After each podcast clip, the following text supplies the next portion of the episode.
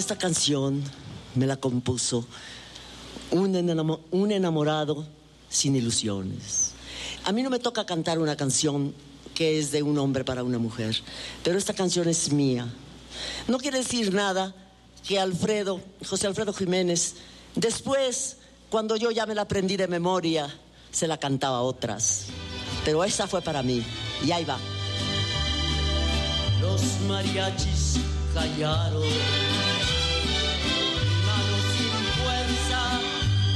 mi copa sin darme cuenta. Ella quiso quedarse cuando vio mi tristeza. ya estaba escrito que aquella noche perdiera su amor.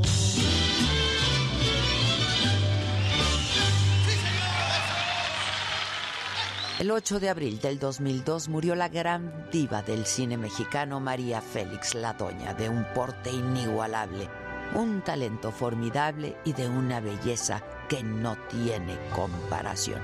La icónica actriz falleció a los 88 años mientras dormía. Dueña de sí misma y de una personalidad avasalladora, María Félix nació también un 8 de abril en Sonora. Con apenas 17 años se casó con Enrique Álvarez a la Torre, con quien tuvo a su único hijo. En 1934, el también actor Enrique Álvarez Félix. Su carrera inició a lo grande, porque debutó en 1943 en El Peñón de las Ánimas, donde compartió créditos con Jorge Negrete. ¿Por qué se aflige? ¿A usted qué puede importarle que me mate? Sí. Le importa.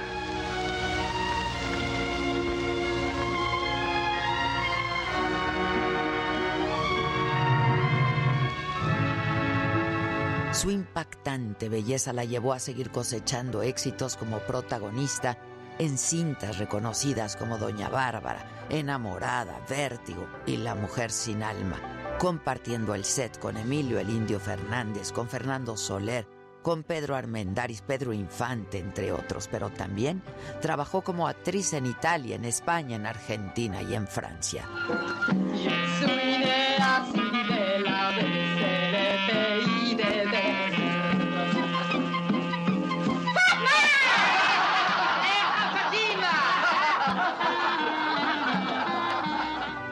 Su vida personal también siempre fue mediática. Cada instante del matrimonio que tuvo con el cantante Agustín Lara de 1945 al 47 era seguido por la prensa y cada lugar al que iba le cantaban María Bonita, la canción que el flaco de oro le compuso. Acuérdate de Acapulco, de aquellas noches, María Bonita María del alma. Acuérdate que en la playa con tus manitas las estrellitas las enjuagabas.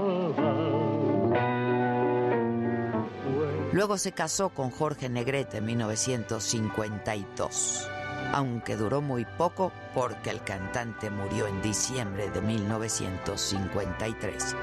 Su cuarto matrimonio fue en 1956 con el banquero francés de origen rumano, Alexander Berger. Con él intentó de nuevo convertirse en madre, pero un accidente durante la filmación de Flor de Mayo provocó que María perdiera el hijo que esperaba.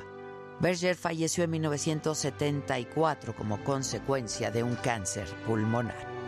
María Félix, en diversas entrevistas, aseguró que era muy afortunada porque a todos los hombres de su vida ella los había elegido y también que nadie la había lastimado. Y a mi marido me, me, atreví a decirle baboso y me levantó la mano, mira, tan alta. Medía 1,85 y con la mano levantada te das cuenta de lo que era aquel señor. No, pues sí, ya me imagino. Pero mira, le dije, arránquese, ándele, pégueme. Pero sí, pero, ah, ah, pero ahorita, y ahorita mismo. Pero ya, pero a ver cómo duerme usted. Porque yo le hablaba de usted a mi marido. A ver cómo duerme usted, porque esos que trae en medio de las piernas se los voy a quebrar. Con mi tacón, con una escoba, con, con una regadera, con lo que pueda. ¿Tú crees que se atreve alguien a pegarle a una mujer así, así de decidida? No se atreven. No, definitivamente que no, claro que no. Su personalidad, este porte, su altivez, su elegancia al vestir con joyas, piedras preciosas, vestidos de diseñador y muchísimo estilo caracterizaron a la actriz toda su vida. Para mí la vida es una fiesta, todo depende de cómo la gente ve las fiestas, ¿verdad? Hay gente que las ve en, disfraz. Yo, las veo siempre con mariachi, yo siempre las veo con mis redobas y con... Entonces por eso me divierto mucho. El día que murió la doña, el cortejo fúnebre era seguido por televisión y también por sus fanáticos que llenaron la carroza de flores. La acompañaron también hasta la sede de la Asociación Nacional de Actores, donde fue homenajeada después del que tuvo en Bellas Artes, donde sus compañeras actrices y actores mostraron su respeto y amor por la doña. Cinco meses después del entierro, su hermano Benjamín Félix pidió a las autoridades la exhumación del cuerpo, porque creía que la diva fue envenenada. Tras realizarse las pruebas pertinentes, los médicos confirmaron que la actriz perdió la vida de manera natural. Para María Félix, la vida era un motivo de celebración, una fiesta en la que ella era la estrella principal y así, así como una diva, una estrella fue despedida entre aplausos, flores y cantos, porque como ella nunca habrá otra. Solo hay una gran doña en México y fue María Félix.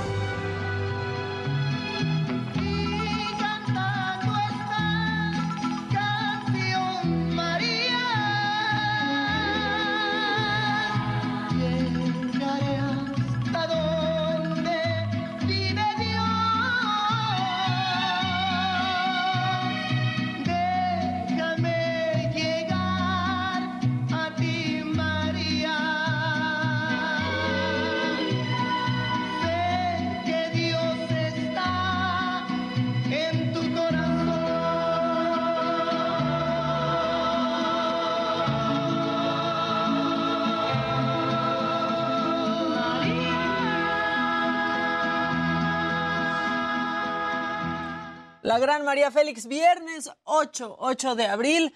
Y pues no, no está la señora de la casa, pero aquí estamos toda la banda de Me lo dijo Adela, listos para informar y para acompañarlos en este, pues ya cierre de semana, inicio de vacaciones para algunos. No se emocionen, para, para ustedes y para mí en el foro, no.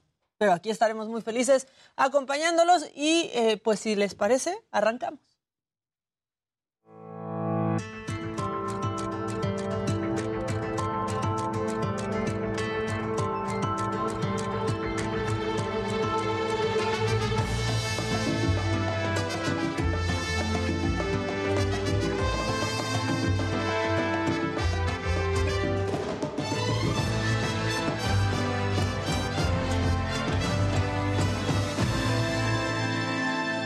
Vámonos con la información porque el presunto asesino del joven de 15 años, de Hugo Carvajal Amaro, alcanzaría una pena de 60 años de prisión. Ya fue vinculado a proceso y será hasta junio cuando se cierren las investigaciones. La información la tiene Javier Ruiz.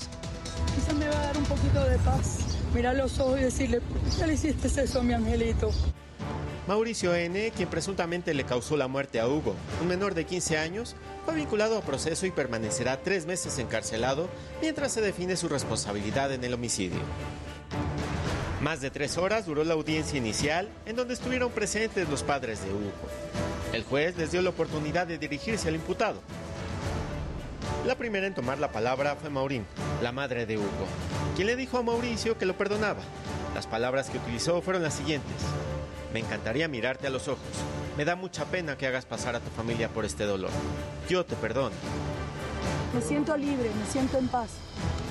Héctor Hugo, padre del menor, también se dirigió a Mauricio con las siguientes palabras. Eres un maldito asesino, no mereces el perdón de Dios. Sé que este asesino cruel y maldito tiene que pagar. Yo soy un, este, un ciudadano y un, médico que estoy apegado este, a derecho, yo creo en las instituciones y fue vinculado a proceso. No lo perdona, señor. No. Mauricio, sin dirigir la mirada hacia los afectados, se defendió explicando que se había entregado voluntariamente ante las autoridades y que con nada del mundo podría regresarle la vida a Hugo. Lamento que haya fallecido en mis manos. Lamento la pérdida del chico. Yo traté de ayudarlo, pero falleció. Será hasta el próximo 7 de junio cuando los padres de Hugo se vuelvan a encontrar con Mauricio. Esto será durante la audiencia para el cierre de la investigación. Este mensaje que él da no, pues lo estaría inculpando, donde él acepta prácticamente que el joven murió en sus manos. Precisamente queda así como un mensaje únicamente, no está nada probado, por eso entramos a la etapa intermedia donde se harán las investigaciones correspondientes. Los padres del menor solicitaron ante el juez seguridad privada para proteger su integridad pues temen represalias.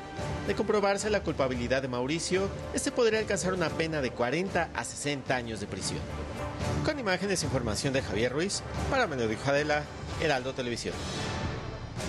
Y la Fiscalía de la Ciudad de México llevó a proceso a 75 personas por delitos en contra de mujeres, 45 de ellas por violencia familiar. Todo esto en tan solo 15 días y Luis Pérez Curtad tiene el reporte Ciudad de México informó que del 19 de marzo al 3 de abril llevaron a proceso a 75 personas acusadas de diversos delitos en contra de mujeres, adolescentes y niñas, tras el cumplimiento de 26 órdenes de aprehensión, así como 49 detenciones en flagrancia. De estas, 45 personas fueron acusadas por violencia familiar, 15 por abuso sexual, 7 por el delito de violación, 3 por el delito de trata de personas, 4 por feminicidio y uno más por acoso sexual. En un mensaje a medios, la fiscal Ernestina Godoy se refirió a un sujeto acusado de feminicidio de su pareja y herir a una recién nacida, el cual fue condenado a más de 116 años de cárcel. Nuestra gente del Ministerio Público acreditó recientemente que en abril de 2020 José Daniel N., concubino de la mujer y padre de la bebé, comenzó a agredir a las afectadas, a su concubina le provocó la muerte al asfixiarla y ocultó el cuerpo en una caja de cartón. José Daniel N. fue localizado el 21 de diciembre de ese mismo año en el municipio de Ayutla Guerrero como resultado de los trabajos de campo y gabinete de nuestra Policía de Investigación. La funcionaria indicó que la recién nacida de escasos tres meses de edad fue localizada debajo de una cama con múltiples lesiones, pero logró salvar la vida gracias a la oportuna atención médica que recibió en un hospital en Toluca. Para me lo dijo Adela Luis Pérez Curtad, Heraldo Televisión. Y aquí mismo, en la Ciudad de México, fuerzas federales realizaron un operativo contra el narcomenudeo. Detuvieron a dos personas y decomisaron armas de fuego. El reporte es de Mario Miranda. Vecinos de la colonia industrial en Gustavo Madero fueron sorprendidos por un fuerte operativo encabezado por fuerzas federales. El dispositivo arrojó dos personas detenidas y el decomiso de armas largas. Por más de ocho horas, los uniformados de la Guardia Nacional, el Ejército y la Secretaría de Seguridad Ciudadana catearon dos inmuebles, el primero ubicado sobre la calle Fundidora de Monterrey y el segundo en la calle Fénix. Pues, a lo mejor unos, unos dos en la mañana, dos en la tarde, salían otros dos o sea, siempre así. ¿Jóvenes o ya? No, grandes señores. Ya, ya, señores. Muy toscos, gordotes, muy mal encarados, muy feos. Según los vecinos, las personas que ahí vivían andaban en coches de lujo, hicieron modificaciones en las casas, pero sobre todo eran personas reservadas. Veían así chacalotes. Sí, se veían chacalotes, la verdad. Pero pues no los conocemos. Ni un buenos días, ni buenas tardes, no, jamás. Salían, entraban y pues no los veíamos fácil. Muy herméticos, no se ve que. Pensamos nosotros, se ven como raros, ¿no? Porque no saludan, ¿no? El que sale de aquí, vecino, hola vecino, sale vecino, hola vecino, estos. Fíjate el tipo de casa que hicieron estos. Desde temprana hora, los agentes federales y locales arribaron al lugar, pues desde hace varias semanas se llevaba a cabo una investigación por narcomenudeo. Al entrar a los inmuebles, se logró el decomiso de droga y armas de fuego de alto calibre. Además, dos personas fueron detenidas en el lugar. Informó, para me lo dijo Adela, Mario Miranda. Y esto lo informamos aquí en vivo ayer, este accidente sobre Paseo de la Reforma, que finalmente dejó 89 heridos, mientras que la volcadura de un tráiler en circuito interior afectó la circulación y el servicio del metro. La información la tiene Alan Rodríguez. Nueve personas lesionadas dejó un accidente sobre Paseo de la Reforma. Un camión se estrelló contra una unidad del Metrobús. Hemos atendido este accidente vehicular lamentable Hasta ahora eh, nosotros tenemos un, total de 60 cinco lesionados que fueron trasladados inmediatamente y el resto por razones preventivas y para, para ver algunas lesiones se han sido trasladados a los hospitales. Servicios de emergencia atendieron y trasladaron a los lesionados. La mayoría sufrió golpes en el rostro y heridas en la espalda y cuello. Los gastos médicos corrieron a cuenta de las empresas aseguradoras de ambas unidades. Estábamos esperando el alto y el camión de atrás eh, venía carreritas y no frenó y pues, nos estampó. Venía nada más el camión, nada más sentimos el puro impacto y pues, nada más vimos a toda la gente, ahora sí que ya amontonada, sangrada, gritando. Fueron los pasajeros quienes acusaron al conductor de la Ruta 8, que corre de Chapultepec a Valle Dorado, de conducir con exceso de velocidad y distraído. Los dos conductores fueron presentados ante una agencia del Ministerio Público para deslindar responsabilidades.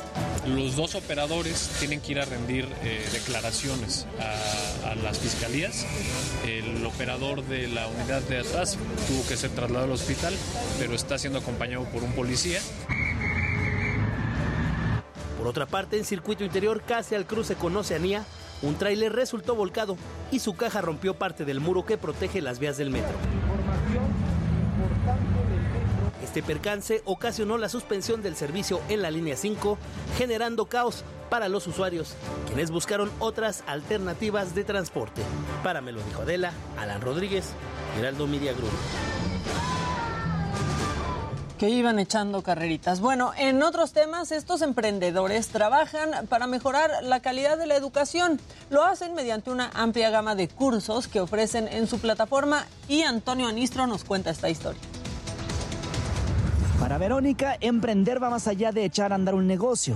Es contribuir para mejorar la calidad de aquello que es fundamental para el desarrollo de un país, la educación. Y los maestros necesitan tener herramientas para mejorar ello, porque y las quieren, pero no, hay en dónde. Y lo que nosotros detectamos como necesidad es que el 90% de los maestros no tienen acceso a una capacitación de calidad. Para que un país se desarrolle, los docentes, para, para mi punto de vista, son la columna vertebral porque en sus manos están las futuras generaciones de nuestro país y del mundo. Por ello, la joven junto a otros socios fundadores le dieron vida a Cursafy, una plataforma que tiene como objetivo impulsar a los maestros a mejorar sus prácticas docentes, digitalizando la formación continua a través de contenidos basados en sus necesidades e intereses para elevar la calidad educativa.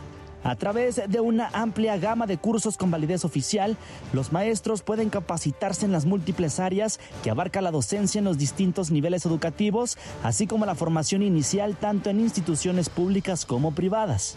El maestro puede tomar su curso en el momento en el que lo decida, o sea, porque es on demand nuestra plataforma.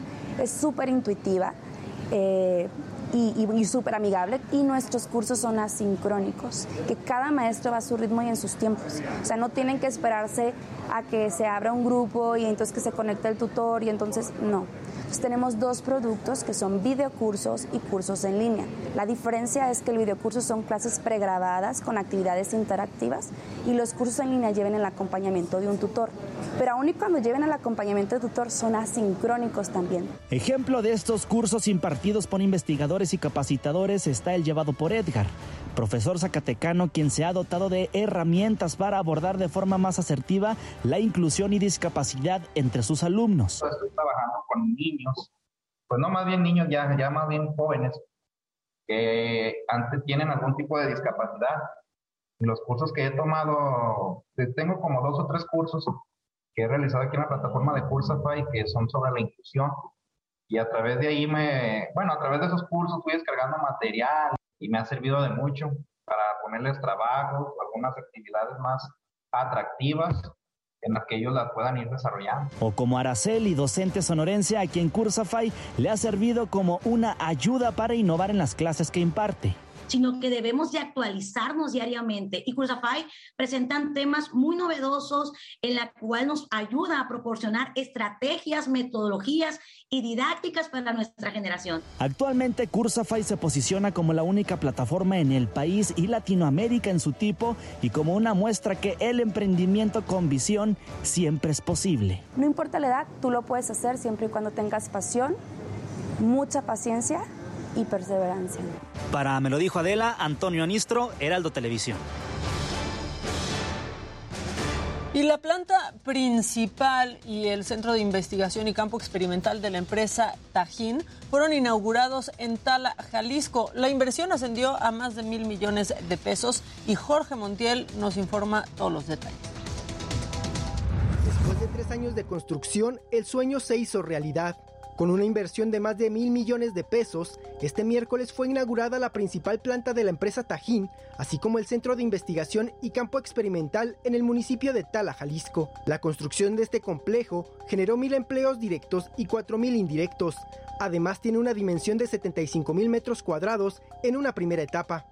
La nueva planta de producción y el centro de investigación y campo experimental de Industrias Tajín, los cuales inauguramos hoy, son el resultado de años de experiencia y de congruencia con nuestra misión de producir, comercializar a nivel global productos derivados de Chile con un alto sentido humano, social y de rentabilidad.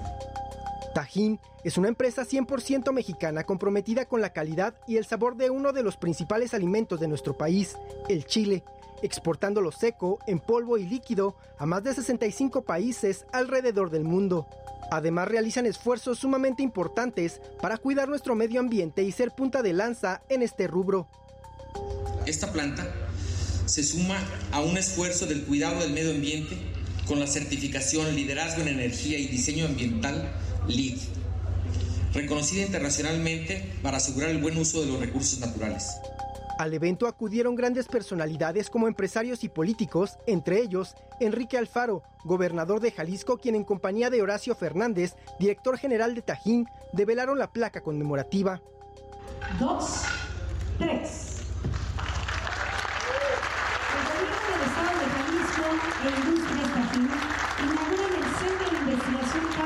Me da mucho gusto ver el tamaño del esfuerzo que han realizado para poder concretar este gran proyecto. Eh, un lugar espectacular, eh, una planta de primer mundo, eh, un ejemplo de lo que nosotros entendemos como lo que tiene que ser la apuesta de Jalisco en el futuro. Los invitados tuvieron la oportunidad de conocer todo el proceso de producción, desde la germinación de la semilla del chile hasta el empaquetado del producto.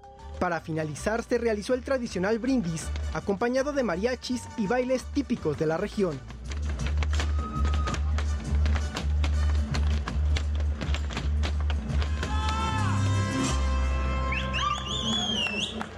Para me lo dijo Adela, Jorge Montiel.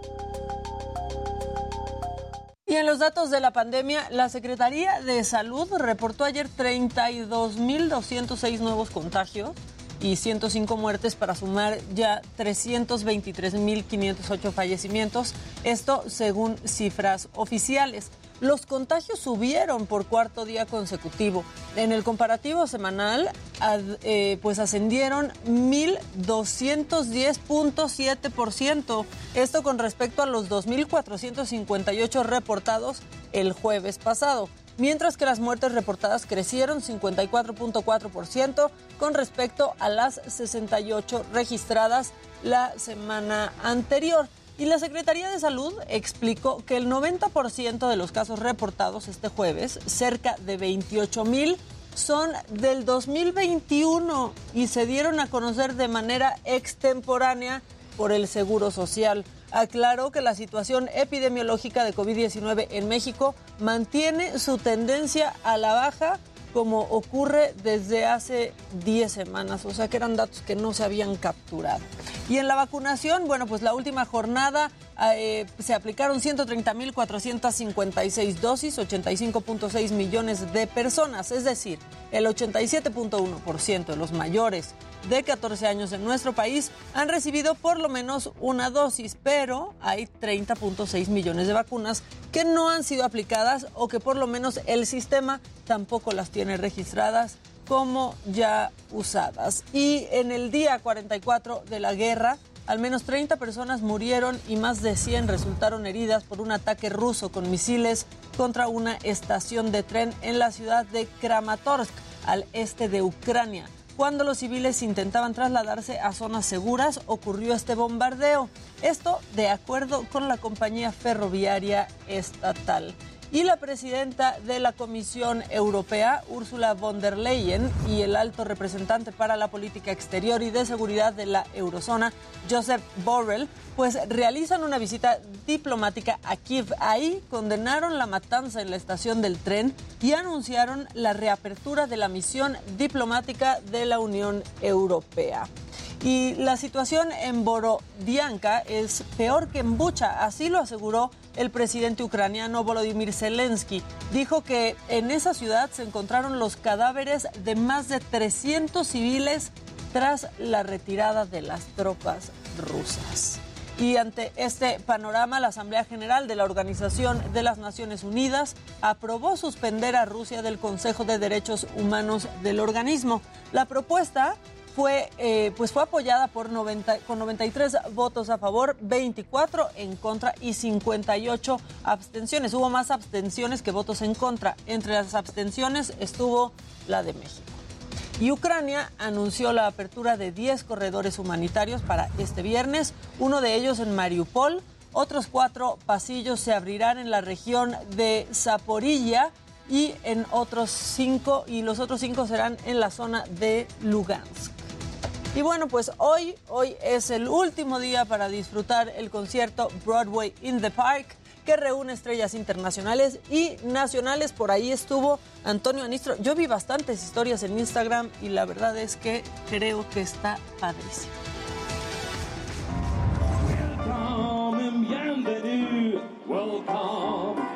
It's in the park and everything's about Broadway.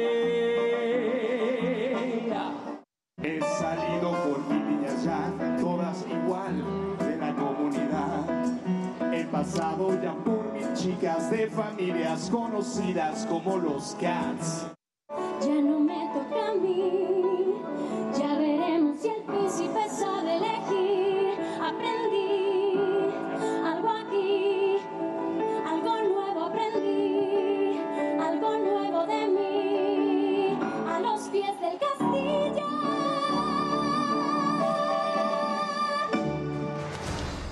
El Teatro Ángela Peralta de la Ciudad de México es testigo de un espectáculo único.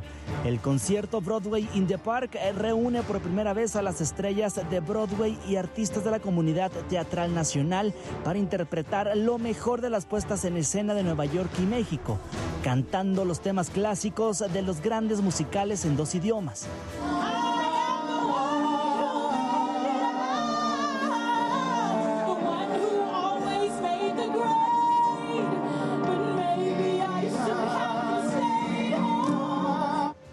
Durante el show se presentan por primera vez la unión de las voces de Carmen Saraí, Nia Drummond, Génesis Collado, Diego Medel, Héctor Bersunza, Alicia Ripley, María Penela, Rocío Banquels y la gran esperada de la noche, Susana Zabaleta.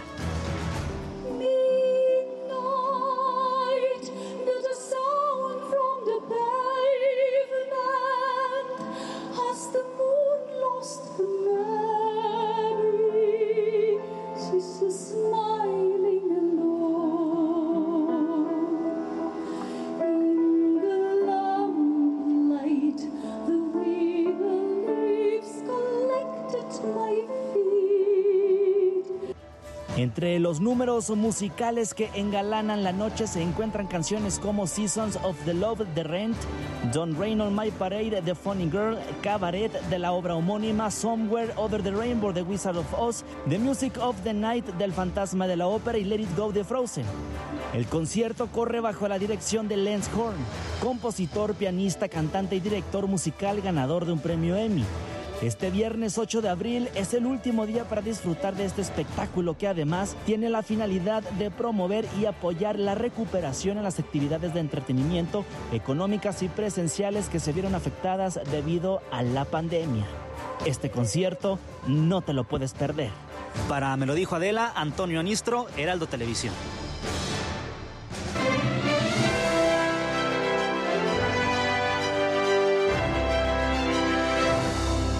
Muy buenos días, gente querida. Por fin es viernes y bueno, hoy entre piernas vamos a estar platicando de que después de 28 años de ausencia, Pink Floyd volvió a lanzar una canción. La, Roma- la rola se llama Hey Hey Rise Up y bueno, es un tema de apoyo a Ucrania. La banda se inspiró en un video que el cantante ucraniano Andriy Klivniuk subió a Instagram hace unas semanas y todas las ganancias van a ser donadas a una ONG que apoya a las víctimas del conflicto con Rusia. Y bueno, en otras cosas, el día de ayer se confirmó la muerte de la actriz Ray Allen a los 95 años de edad. Ella fue muy conocida por aparecer en series como Los Sopranos y Grey's Anatomy y además estuvo nominada en tres ocasiones a los premios Tony y lo ganó en una de ellas. Murió de causas naturales, según su manager Kyle Fritz. Y bueno, más tarde estarán allá en el estudio con ustedes los chicos de Odiseo que están presentando su nuevo sencillo Nube Fantasma de su nuevo disco Generación Inmediata. Así que bueno, vamos a empezar el fin de semana con mucho rock. Pero bueno, ahora es tiempo de ir a ver gadgets con mi queridísimo Luis Geige. Buenos días.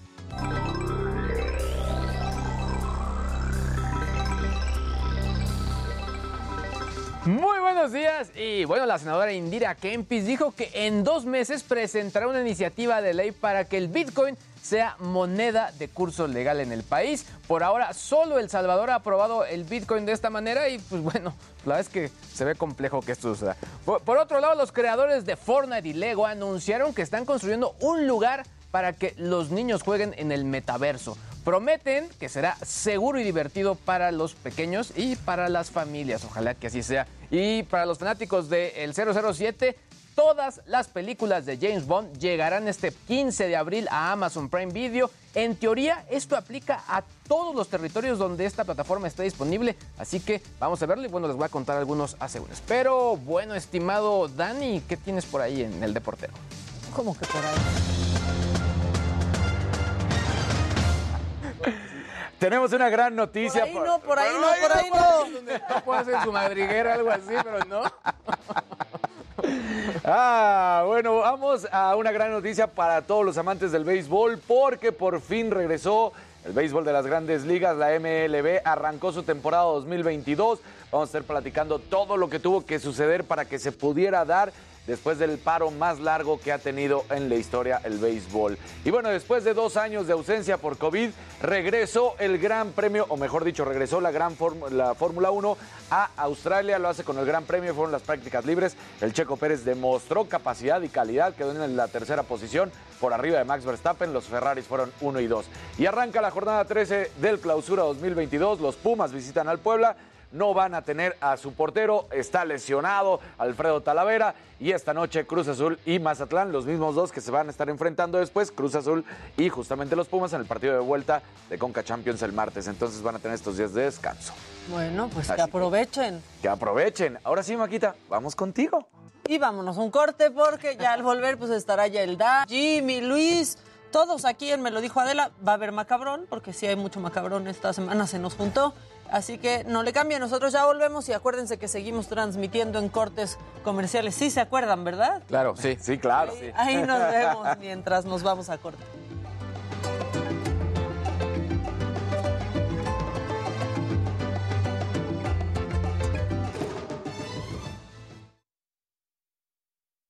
Arturo, hola sin- Que Arturo. sin lentes, dice Arturo. Es que ayer muy bien, yo recibí comentarios, Arturo, sobre los ojitos de, de Luis G.I.G. también. Este, dice un güey que por qué hago chiquitos los ojos, pues porque estoy leyendo el prompter, cabrón, o sea. O sea, pues sí, porque estoy leyendo. Eh, bueno, pues todos se andan saludando. Luis G.I.G., descansar y descansar, dice Dalila. ¿Ya te hiciste, ya te hiciste prueba, este, ¿Jimmy? Jimmy? Ya, Maquita, ya justamente pedí las pruebas que me recomendaste ayer. Me trajeron, creo que ¿Cinco? De unos televidentes, por cierto. Muy bien. Y y no pues, salió negativa. Y justamente ayer como que empecé a tener este, bueno, estaba mormado y me sentía medio mal, pero pues, salió negativa y yo creo que me voy a estar monitoreando. Mañana me voy a hacer otra y el domingo me voy a hacer otra.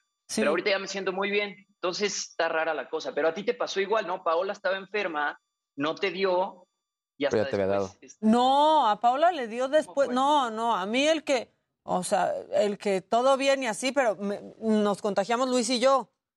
Y entonces yo le decía a Luisito, es que me hice prueba y sale negativa, pero no me estoy sintiendo bien. Y mi doctor me dijo, vete monitoreando con antígeno Claro. casero, porque pues también una caja de antígeno sale más barata que estarte yendo a hacer pruebas, aunque sea en la farmacia y sean más baratas. Claro, no, bar- es o sea, no es más barato que tener unas pruebas en tu casa. Y entonces me hice cada día y salía negativa. El sábado desperté súper mormada y le dije a Paola, es que si sale negativa tengo que ir al doctor porque tengo otra cosa. Y ya salió positiva. Pero vean cómo es, o sea, sí, Sí. se tienen que, que asegurar, porque me hice un antígeno y ya salió positivo. Entonces fui al laboratorio a hacerme una PCR Ajá. para corroborar y ya por curiosa dije, háganme también un antígeno. Sí. Le dije, va a pintar también. Y el antígeno del laboratorio salió negativo Sí, es que el antígeno no te da. y la PCR salió positiva, pero mis antígenos sí salieron salieron positivos, porque aparte ya después que le dio a Paola por otra razón, o sea, porque la contagió alguien más, este también salía negativa en los antígenos del laboratorio y en estas pruebas salió desde que tenía tantita irritación de garganta, se hizo la prueba y salió positiva. Ahora, por ejemplo, nosotros, eh, los tres salieron positivos después que, que yo salí positivo, pero el último que presentó síntomas fue Santiago. Sí, ¿y fue al que le dio más leve? No, a- al, al final eh, tardó más, pero le dio más fuerte. Ay. Yo creo que a Maya fue la que le dio más leve. Sí, pero la- Oye, esa, es, Maca. esa es la bronca de Eh, los antígenos. Ahora, lo que está cañón es hacerte la prueba tú solito. O sea, Uy, ¿no prefieres? Yo, yo, yo sí prefiero. híjole. Yo prefiero metérmelo yo solita. No sean mal pensados. No, yo prefiero, como que le vas midiendo hasta dónde te duele. Sí, pero como que a la vez no sabes si lo estás haciendo bien o lo estás haciendo mal. O sea, yo ayer hasta me saqué un poquito de sangre. Estuvo. tú- No, pues lo Ay, hiciste no, mal, pues, güey. es de- Pues sí. Yo ayer hasta me saqué el líquido bulborraquídeo. Sí, sí, no, man. O sea, no es para arriba, güey. Sí sabes, ¿no? No, no, no, es para abajo. Tiene, tiene que ser, no, no, no. no, es, para no, abajo, es que es por eso. recto. Exacto, es recto, güey. Porque entra recto y el palito se va acomodando. Yo, yo- mi prueba era, a ver, me sale lagrimita, entonces creo que sí lo hice bien. Sí. Sí, sí, sí. ¿Que dónde compré mis lentes? Dice Norma García. Son ray Normita. Entonces pues, los encuentras en muchos lugares. En Liverpool, en Lux, en Palacio, en todo eso. Este. Maca, ¿qué pruebas sugieres? No, pues es que no podría recomendar pruebas. Yo encontré unas que me han servido mucho y que sí han marcado. Sí, y sobre todo creo que, eh, que sean como autorizadas por Cofepris, que bueno, Exactamente. te da cierta... Pues de menos que son las que están- se están utilizando en México. Yo la verdad que lo he platicado, si alguien este, puede, que vayan a, a Salud Digna. Sí, tanto la PCR Sí. como la de Antígeno. antígenos son muy buenas, la verdad. Yo ahorita está más tranquilo. Y además están baratas, entonces yo creo que sí. Luisito, que, que enseñes la playera. Acá está. Mickey. Mickey de Pixeles. Ah, muy bien. Mickey pixeleado. Exacto. Así. Eligen a esta casa editorial, a los esfuerzos digitales de Heraldo Media Group para informarse.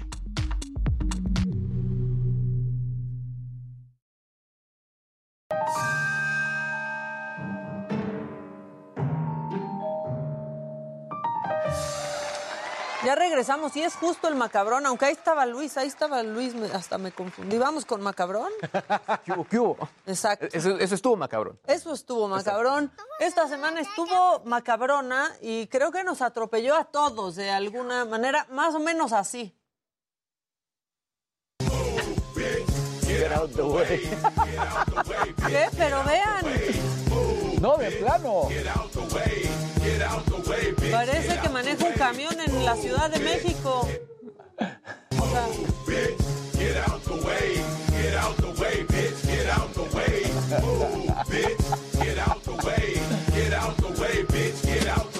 O sea, pero tuvo que llegar el, papá, porque el niño no se, o sea, no se inmutó, la verdad sí estuvo un poco cruel esto. Bueno, este, esta, esta chava se nos hizo viral porque trató de entrar gateando a su casa porque se le había hecho tarde, no por borracha, aunque parece una idea de borracha, ¿no? Sí, exacto. Este, entró gateando a su casa para que no se dieran cuenta sus papás, pero el perro la delató.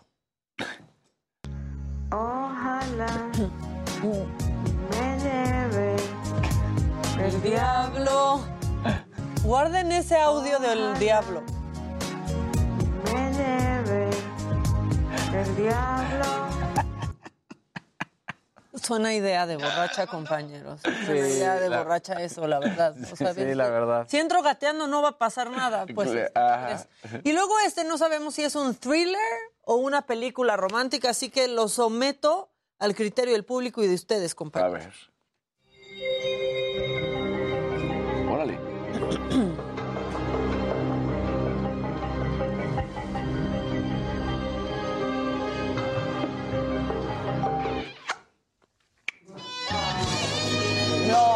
No, bueno.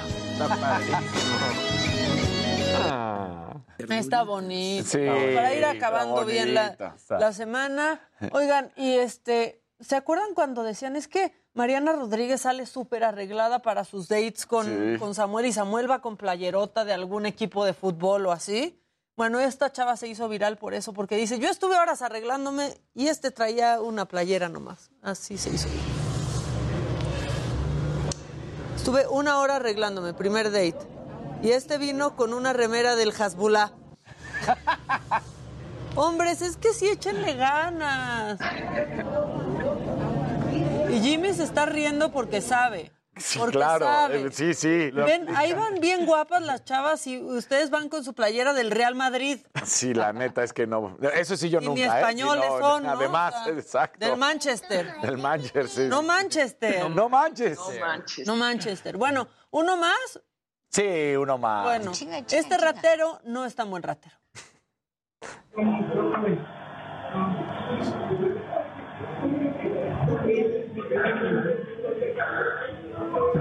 No, no, no, no. Espérate, espérate. No. Ya, si van a ser rateros, les deseo que les salgan las cosas así Ah, de mal. Así de mal. Y ahora sí, de portero, no te voy a decir qué traes por ahí porque no quiero saber. Eso. Pero, pues, ah, y ya vámonos con la información deportiva.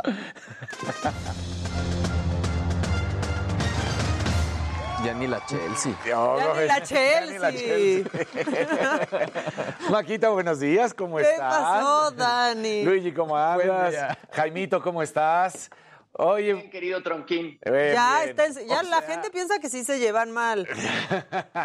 Oigan, bueno, pues ayer la verdad es que fue el día inaugural del béisbol de las grandes ligas. El partido de los eh, fue en Wrigley Field. Chicago derrota 5-4 a los cerveceros de Milwaukee. Para poder realizar esto, el paro laboral de 99 días y la negociación de un nuevo acuerdo entre ambas partes, los entrenamientos de, pre- de- primavera fueron apresurados y también los tests de la pandemia, pues fue todo lo que sucedió. Es el segundo parón más largo en la historia de las grandes ligas. Bueno, todo esto fue hasta el 2 de diciembre. Sí van a ser 162 juegos por equipo. Lo más impresionante es que cuando ya se sabía que sí se iba a poder, resulta que en la agencia libre se gastaron 3 mil millones de dólares. Es la agencia más libra, el off-se- el off-season más caro en la historia, superando los 2.4 que se habían tenido en el 2016. 3 mil millones, 3 mil millones de dólares, una locura. En otros resultados, Washington perdió con los Mets 5 por 1, Atlanta cae con Cincinnati 3 a 6, los Astros derrotan 3 a 1 a Los Ángeles y Diamondbacks le pegan 4 por 2 a los padres de San Diego. Para hacer un recorrido de cuáles son los mexicanos que van a estar en esta temporada de las grandes ligas, son 13. Está José Urquidi en los Astros, Alejandro Kirk en Blue Jays, Giovanni Gallegos en Cardenales, Manuel Rodríguez en Cubs, Oliver Pérez en Diamondbacks, Julio Urias en los Dodgers, lo mismo que Víctor González, Andrés Muñoz en Mariners, Ramón Urias en los Orioles, Alex Verdugo en Red Sox, Daniel Duarte en Reds, lo mismo que Luis César y Luis Urias, Brewers. Está lesionado, pero ahí está. Entonces, estos son los 13 mexicanos que están en activo y van a estar pues teniendo todos estos buenos partidos que esperemos que se den los resultados. Y ahora sí, ayer el Gran Premio de Fórmula 1 de Australia se vuelve a realizar en Australia porque los últimos dos años, debido a la pandemia, ahora sí que el ministro de Australia no había permitido que se corriera esta carrera. Y entonces, bueno, pues regresa y lo hace de muy buena manera para, por ejemplo, tanto Ferrari, que dominó el 1-2 en las prácticas libres, y para Red Bull, que es el 3 y el 4. Lo más sorpresivo es que el Checo Pérez termina por centésimas por encima justamente de Max Verstappen y que además había tenido problemas con el coche, pierde una parte el, el automóvil del Checo Pérez, no fue grave, fue en un momento porque el, el automóvil de Ferrari es de los más bajos, el más pegado justamente al asfalto, porque eh, sí, porque tratan de tener el mejor agarre y la velocidad. Entonces, bueno, pues no pasó absolutamente nada, pero con esto ahí está Australia teniendo, vamos a esperar qué es lo que sucede. Van a ser más encuentros claramente durante el día, va a ser las prácticas libres, que ya lo decíamos desde ayer, la cual y 1, la 2 y 3, y carrera para el domingo. Así que todo está listo. La repavimentación de toda la pista es la principal novedad, aunado a modificaciones en siete de las 16 curvas que conforman el Albert Park. Así que ahí está esto, donde Ferrari lo está haciendo muy bien. Y nada más para finalizar, la selección mexicana ya tiene tres rivales, tres rivales a modo, digamos, no quiero decir que, que son lo mejor, suenan muy bien, pero hay que esperar si llevan plantel completo o no, y ahí podremos Es decir que, luego ahí llevan así que al segundo o tercer equipo. Llegan al segundo o tercer equipo. Por ejemplo, se va con Ecuador, con Uruguay y con Brasil y se está esperando que llegue un, par- un- un cuarto partido que sea con alguien asiático para que se asemeje a lo que es justamente Saudi Arabia. No porque sea asiático, sino porque ellos están en esa confederación. Entonces, bueno, vamos a ver qué es lo que sucede. E- Ecuador es el único que ya ha sido confirmado, 5 de junio en Chicago. El que sigue va a ser en San Francisco, todavía no se sabe, pero bueno, Urugu- es Brasil, pero Uruguay y Brasil, pues vamos a ver si traen al equipo completo, que es lo que estabas diciendo tú, Maca, que sí sucede muy seguido que traen al equipo B o al C. Exacto, Entonces, o sea, no es lo mismo ganarle a Brasil, Brasil. a Brasil, Brasil, que esté Neymar, que esté Coutinho, que estén todos los demás jugadores, y más cuando se están acercando las fechas de Mundial, que es lo más importante, ¿no? Oye, y que Cuauhtémoc Blanco anda ahí insinuando y haciéndole ojitos a Marcelo A Bielsa. Marcelo para el Bielsa, 2026. exactamente, el loco ya Bielsa. siéntese, señor. Ya ahorita, siéntese, Como señor. si no tuviera otras cositas. O sea, exacto. pensar. Creo, Dice, que ya- asuntos importantes. Claro, dice, ya sabemos que el Tata Martino termina este ciclo, pero quiero para el que sigue el Loco Bielsa. Loco Bielsa va a seguir siendo un mega entrenador, pero él siempre ha puesto su línea muy clara con México y ha dicho, mientras yo vea que siguen dominando las altas esferas, directivos y demás, y que no permiten que sea un buen desarrollo de fútbol, yo no voy a ir a que me ninguneen. Oye, Bielsa sí fue técnico de, de Cuauhtémoc. Sí, sí, cuando estuvo en el Bielsa estuvo aquí en México, Sí. entonces lo hizo muy bien, la verdad. Pues O sea que- bueno. Gran, gran entrenador. Y ya que hablas del América, Allá, allá, míralo, míralo, míralo. estás muy, muy oro-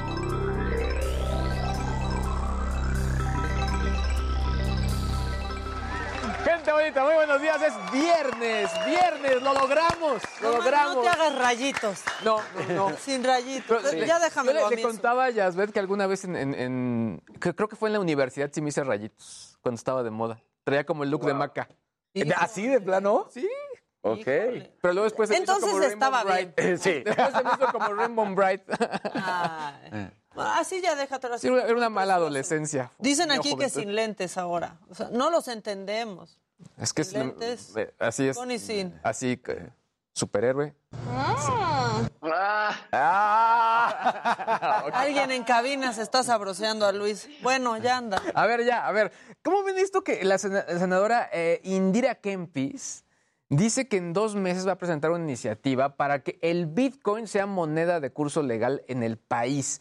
O sea, no sé, o sea, creo que en el país en, en este momento hay cosas más importantes que estar legislando. Yo no creo, o sea, obviamente eh, creo que es una buena tecnología, pero honestamente como está el Bitcoin, pues es muchísimo riesgo, ¿no? O sea, sí creo que la tecnología puede ser bastante, de bastante utilidad, se está viendo en Estados Unidos, pero no basado directamente al Bitcoin, sino únicamente para poder respaldar el dinero y saber dónde está. Pero en fin, eh, esto lo hizo en una conferencia eh, que se hace de manera anual y se habla de toda esta tecnología.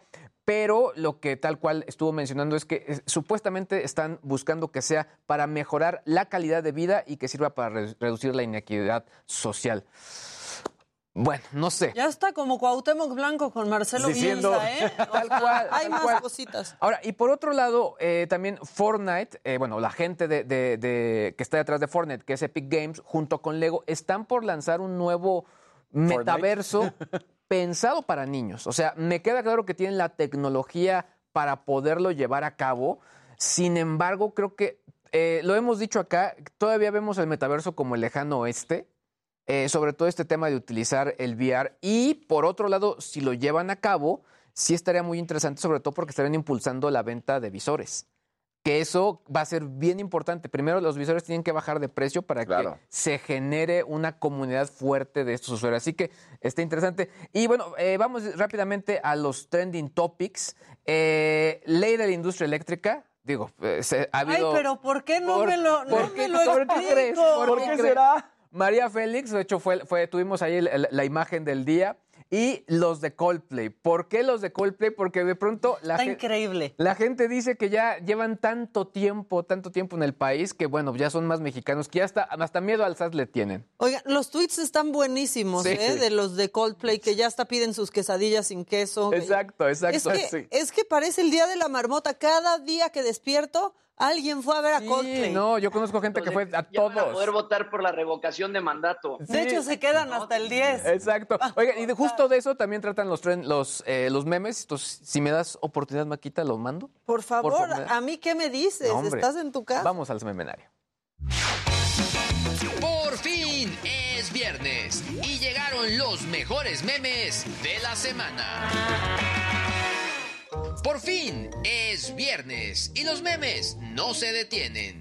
Bienvenidos. Desde las patadas de bicicleta de Alfredo Adame y el nuevo horario hasta los conciertos de Coldplay en México. Adelante con las imágenes. Alfredo Adame nuevamente fue tendencia en Twitter. Ahora por pelearse con el abogado de Carlos Trejo. Los memes no perdonan que siempre quiera hacer sus patadas de bicicleta y que el suelo sea su mejor amigo.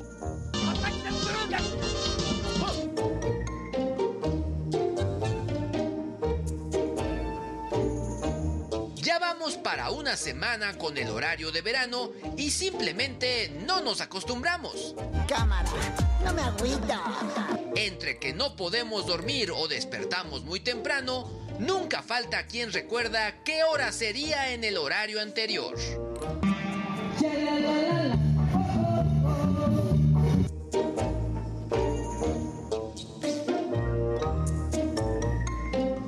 Después de ocho conciertos, los memes dicen que los de Coldplay son tan mexicanos como el mismísimo tamal. Y que hasta van a votar por la revocación de mandato.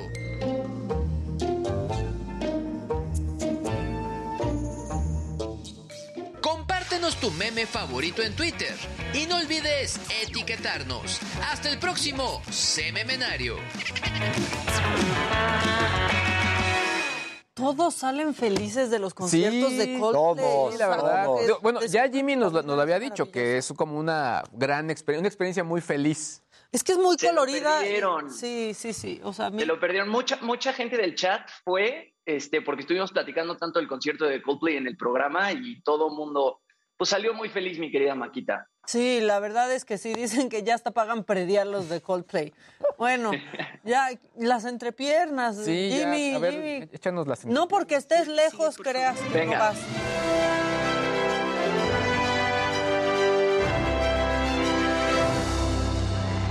Muy buenos días, gente querida. Otra vez los saludo desde casita. Y bueno, eh, ya que Luis nos presentó estos eh, trending topics y por ahí mencionaste a Adame, mi querido Luis, y mencionaste a Coldplay, hicieron una versión de la pelea de Adame al estilo Coldplay, de, The Scientist, que es este video icónico de Coldplay en donde todo va en reversa. Así que vamos a verlo porque a mí me pareció muy bueno.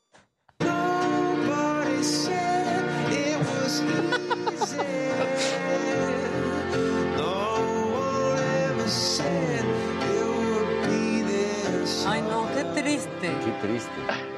Sí.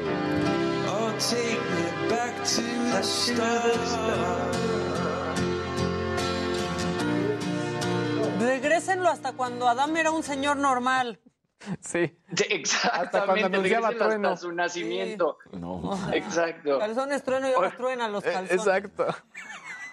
Oiga, bueno, en otras cosas, este, fueron 28 años de ausencia por parte del grupo británico Pink Floyd, pero ahora resu- resurgieron como el ave fénix, publicaron una nueva canción y es una canción de apoyo al pueblo ucraniano, se llama Hey Hey Rise Up y bueno, este es lo último que saca Coldplay después de que se separaran en 1983. Lo último que sacaron ya sin Roger Waters fue The Division Bell en 1994. Y bueno, esta rola, lo que pasa es que hace unas semanas el cantante ucraniano Andriy Klivniuk se sube a Instagram cantando desde Kiev una canción de protesta de la Primera Guerra Mundial llamada The Red Viburnum in the Middle y fue lo que llama la atención de Coldplay. Este es el momento.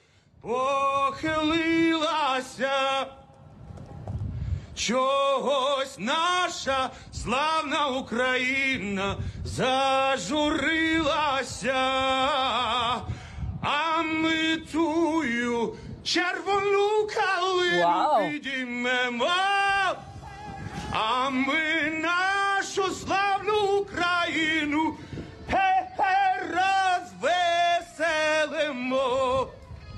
Él es Andriy Klivniuk, él forma parte, él es vocalista de una banda de rock eh, ucraniana que se llama Boombox, que justamente estaban de gira por Estados Unidos. Él tiene que detener esta gira por Estados Unidos y regresa a Ucrania a defender a su país. Y bueno, según David Gilmour, él ahorita está en el hospital porque lo hirieron con un mortero. Entonces él se está recuperando de esa herida en el hospital y mientras tanto Pink Floyd hizo esta canción eh, que les pasé que se llama Hey Hey Rise Up y bueno, todas las ganancias que genere esta rola van a ser donadas a una ONG que se llama Ukrainian Humanitarian Relief, que bueno, es para apoyar a todas las víctimas del conflicto con Rusia. Así que, pues bastante bien por Pink Floyd y sobre todo para todos los, para todos los fans de Pink Floyd que pues eh, extrañaban tanto que Pink Floyd estrenara canciones. Y bueno, en otras cosas, mi querida Maquita, yo platiqué con Dulce María, con Jazz y con Jorge de Playa Limbo, porque Dulce María se está uniendo al 2000 Pop Tour, que ya empieza en junio y que van a Es tu estar... generación, ¿verdad? Pues sí, sí, con, con esta la verdad es que a mí me dieron muchas ganas de ir, porque de repente, no sé, escuchar en el mismo lugar a Kudai, escuchar a Basilos, escuchar a Motel, como que pues iba un poquito más con mi generación. La verdad es que yo creo que va a estar bastante cool. Por la reacción de la mesa, creo que sí va más con tu generación. Todos serios. Miren, van a estar Patti Cantú, Piwi, Yair, Fanilú, Kudai, Playa Limbo, Motel, Basilos, Nicky Clan. Y ahora también se une Dulce María, que bueno, ella estuvo en el 90s Pop Tour alguna vez de invitada. Y bueno, vamos a ver lo que me contó porque a mí se me hace que se les va a antojar.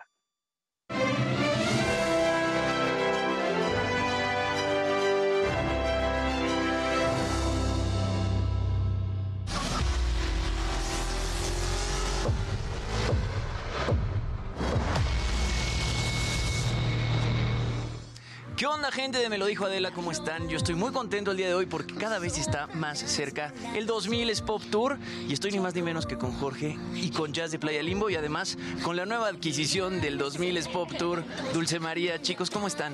Estamos muy contentos, yo estoy muy emocionada de sumarme al, al 2000 Pop Tour. Ya faltan dos meses, falta muy poquitito, muy emocionada de estar con mis compañeros, de este proyecto y este concepto que va a ser algo único, algo completamente nuevo, porque finalmente es, bastante diferente al 90s Pop Tour, aunque sea un poco eh, un formato similar, pero pues son otras bandas, son otras canciones, otra década, entonces muy, muy emocionada.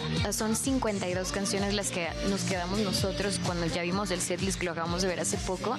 Y la verdad es que, o sea, te vuelves loco porque una tras otra es un hit tras hit que hemos escuchado, que vivimos, que escuchábamos en la radio o que platicábamos ahorita y los veíamos en programas de televisión, de videos musicales y poder estar todos reunidos en un escenario cantando, compartiendo con compañeros, cantando canciones de alguien que nos gustaba mucho, yo creo que es un sueño, es una fantasía total. labios sí estás tan cerca. No controlo esto que siento.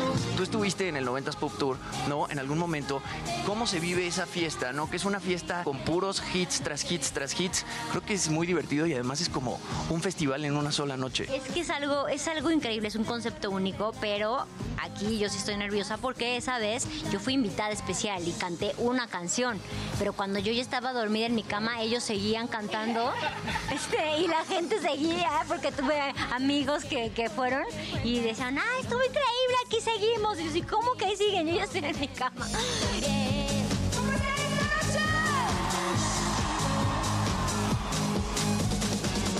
Amigos, no se pueden perder los 2000 Pop Tour. Va a ser un, un evento único. El 10 de junio empezamos en Arena Ciudad de México. Vamos a estar el 8 de julio en Monterrey, 20 de agosto en Guadalajara. Y bueno, si ustedes quieren, probablemente en más lugares y más fechas. La vamos a pasar muy bien, va a ser una fiesta y recuerden que vamos a estar sus artistas de su década, digo, a lo mejor te vas a acordar de cuando te dedicaron tu primera canción o diste tu primer beso, así que va a ser revivir, pero con todos juntos. Así No, y artista sorpresa, porque siempre va a haber un artista sorpresa que ni nosotros sabemos, ¿eh?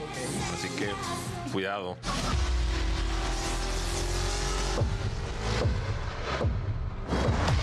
HCBC. Ándale. Bueno, pues ahí los, los 2000 Pop Tour, mi querida Maquita. Pues Yo te- a mí me dan muchas ganas de ver a los vacilos. Mientras siga viendo tu cara en la cara de la Vacilo se me ¿Ustedes antoja. no? Sí, sí, sí.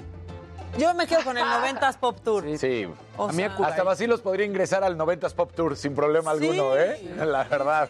Miembro A ti te tienen, a ti te tienen que hacer un 80s Pop Tour, Casarín. Es de la mejor música, güey. ¿De qué te quejas? O sea, es maravilloso. ¿Saben qué? Tiempo, tiempo, tiempo. No empiecen este debate, vamos a un corte. Este, y al volver tendremos mucho más en Me lo dijo Adela, es viernes. Exacto. Y arrancan vacaciones para unos. Para nadie que está en este foro, pero para muchos sí arrancan Bueno, vacaciones. Jimmy sí lleva dos días de vacaciones. Jimmy, qué sospechoso. Es sospechoso, ¿no? sospechoso que, ay, Santa, que y mira. Tiene COVID. No, no es cierto. Va- al volver vamos a tener todos los detalles de la mañanera del presidente López Obrador y muchas cosas más. Este, pues nada, no le cambien y recuerden que seguimos en redes sociales durante este corte. Y todo.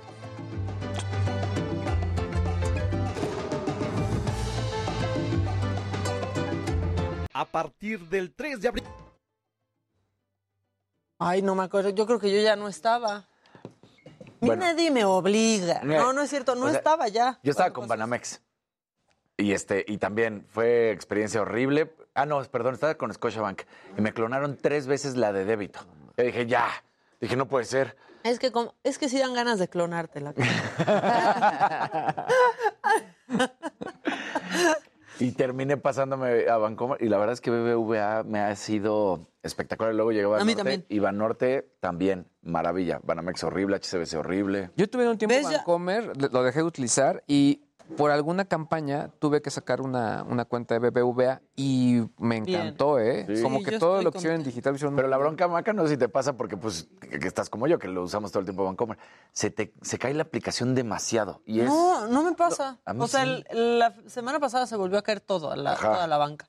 Pero pues no me afectó y yo creo que yo venía volando. A mí también lo que me pasa es que luego, o sea, me transfiero de Banamex a BBVA.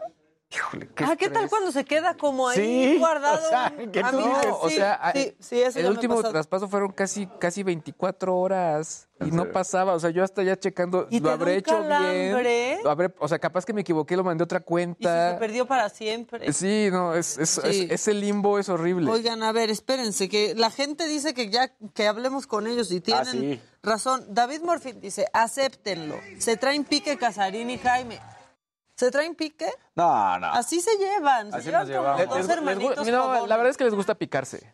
Sí, se pican mucho entre ellos. ¿Qué pasó, Luis? Se pican mucho, ¿verdad? Entre ellos, sí, sí, sí. Eso es lo que tienen.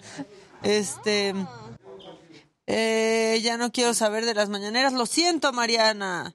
Lo sentimos. Luis, ilústrame con tus conocimientos. ¿Qué produce spam en Facebook y TikTok? ¿Qué provoca que ya no exhiban al usuario cuando está en vivo? Saludos a todos. Los amo y Es sigo el siempre. algoritmo. ¿Sí? O sea, sí, digamos que les, le dan prioridad a las que son pagadas y sobre todo también eh, si eres un usuario que no genera demasiado contenido, pues no, tienes vas relegando. Te, te vas relegando. Eso pasa también en Instagram, ¿no? Sí, en Mientras todas. más uses todo, así que los reels, Todo. que los lives, las historias y Sí. los posteos fijos ya te como que te ponen más. Y a mí me pasaron un tip sobre todo que, por ejemplo, responder comentarios, por ejemplo, en Instagram, incluso los que te mandan en, en directo, funciona. Y, Y, si los engagement. Exacto. Y si los respondes con audio, aumenta más el engagement. ¿En serio? Sí. Uy, pero es que da flojera. Sí. También. Mira, están debatiendo si, si este, estamos bien o no. Como broma está bien, pero como público ya no me parece gracioso que se estén picando entre ustedes como adolescentes. A mí sí me caen muy bien así. Desde el día que Jaime gritó, ya. O sea, Sí, ya- ya- o sea, es que luego la gente no sabe si es broma o no y se sí. estresan, pobrecitos, en su casa. Todo es culpa de Jaime, ¿ya ves lo que provoca? No, ahí va. O sea, se estaban picando y Jaime gritó. ¿Cómo estuvo eso? Pero bueno, este, ¿ven? Así son. Eh, ¿Qué día gritó Jimmy eso? No sé, la verdad es que no sé qué día. ¿Pero qué gritó? ya, o sea, Ya, o sea, que pusieron que gritó ya, pero Ah. pues no sé qué día. mira. Co- eh, Luis G.G., ¿cómo saber que una página de ropa, zapatos o lo que sea es real? Porque aunque esté el supuesto candado, son falsas. Eh, pues hay que ver la dirección, que sí sea tal cual un- una, una- la, misma dirección de la página web de la compañía que estás buscando. Hay que checar también, por ejemplo, eh, quizá algún tipo de error, la calidad de las imágenes, etcétera. Aquí, por ejemplo, hace un, un rato, eh, Jerry me mandó una página de Samsung falsa. Se los mandé a ¿En los de? Samsung y me dijeron que todos los días bajaban páginas, páginas. falsas. Pero es que también La de sí Samsung está es samsungstore.com.mx, ¿no? Sí, o sea, sí. esa es la, la buena, ¿no? Exactamente. Sí, porque lo encuentras en una samsungmx.com, pues es- claramente no es. Dice, para nada se me antoja el concierto de Dulce María y sus coros. Es el equivalente a Fe y Linda con sus coros en, el, en los noventas. Bueno. Pues sí. Ya que les digo, compañero. No me presionen. Ah, perfecto. Eh, 2022 hasta las próximas elecciones. Ruta 2022, todos los lunes, 8 de la noche, por Heraldo Televisión.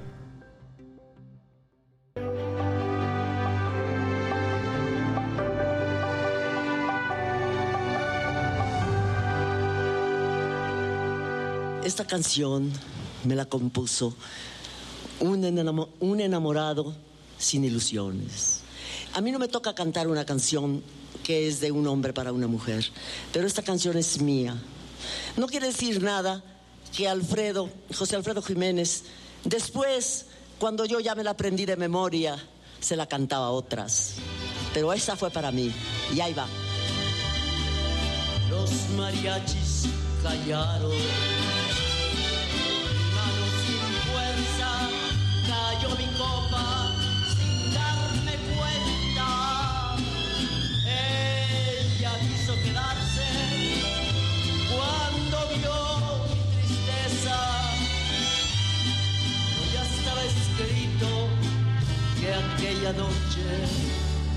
Perdiera su amor.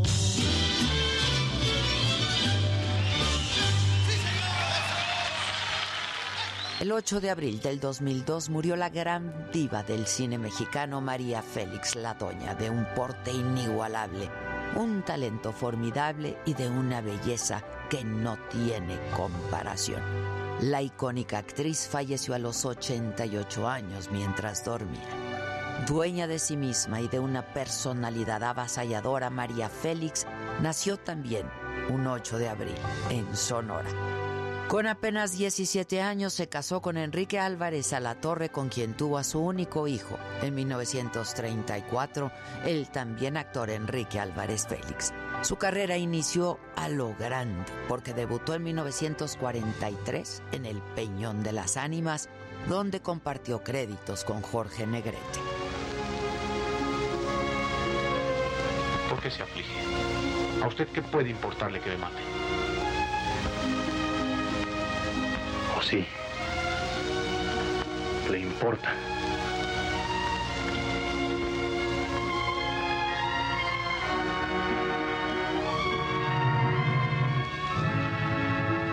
Su impactante belleza la llevó a seguir cosechando éxitos como protagonista en cintas reconocidas como Doña Bárbara, Enamorada, Vértigo y La Mujer sin Alma, compartiendo el set con Emilio el Indio Fernández, con Fernando Soler, con Pedro Armendáriz, Pedro Infante, entre otros, pero también trabajó como actriz en Italia, en España, en Argentina y en Francia.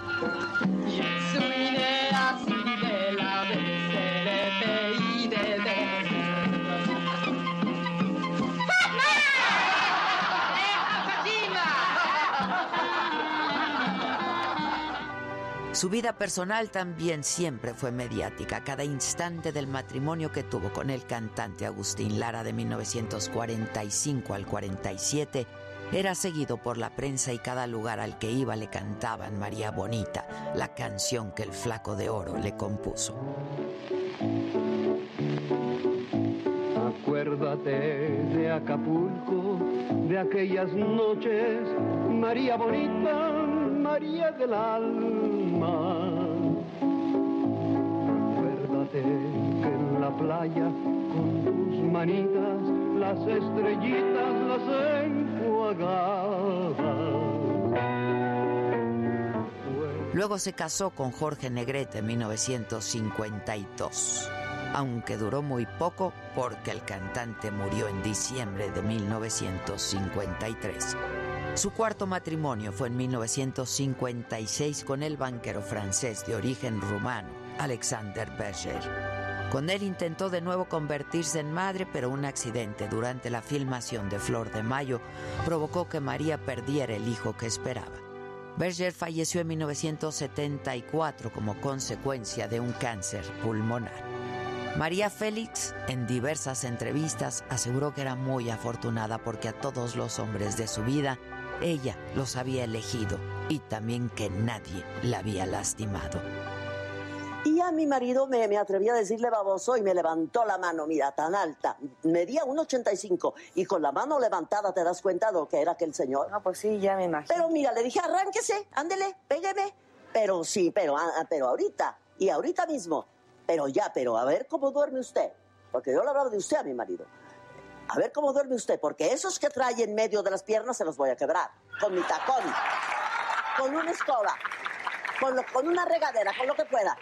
¿Tú crees que se atreve alguien a pegarle a una mujer así, así de decidida? No se atreven. No, definitivamente que no, claro que no. Su personalidad, este porte, su altivez, su elegancia al vestir con joyas, piedras preciosas, vestidos de diseñador y muchísimo estilo caracterizaron a la actriz toda su vida. Para mí la vida es una fiesta, todo depende de cómo la gente ve las fiestas, ¿verdad? Hay gente que las ve en, en- en disfraz. Yo, yo las veo siempre con mariachi, yo siempre las veo con mis redobas y con... Entonces por eso me divierto mucho. El día que murió la doña, el cortejo fúnebre era seguido por televisión y también por sus fanáticos que llenaron la carroza de flores. La acompañaron también hasta la sede de la Asociación Nacional de Actores, donde fue homenajeada después del que tuvo en Bellas Artes, donde sus compañeras actrices y actores mostraron su respeto y amor por la doña. Cinco meses después del entierro, su hermano Benjamín Félix pidió a las autoridades la exhumación del cuerpo porque creía que la diva fue envenenada. Tras realizarse las pruebas pertinentes, los médicos confirmaron que la actriz perdió la vida de manera natural. Para María Félix, la vida era un motivo de celebración, una fiesta en la que ella era la estrella principal y así, así como una diva, una estrella fue despedida entre aplausos, flores y cantos, porque como ella nunca habrá otra. Solo hay una gran doña en México y fue María Félix.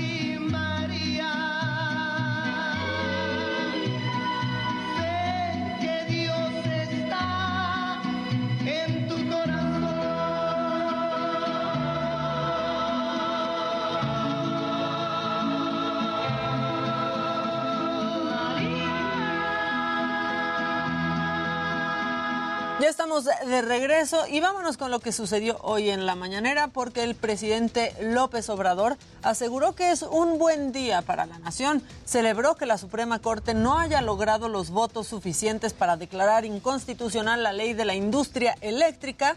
Dijo que fue una decisión histórica. Señaló que a pesar del cabildeo de empresarios e incluso gobiernos extranjeros para impugnarla, se demostró que en México hay un Estado de Derecho, así lo dijo.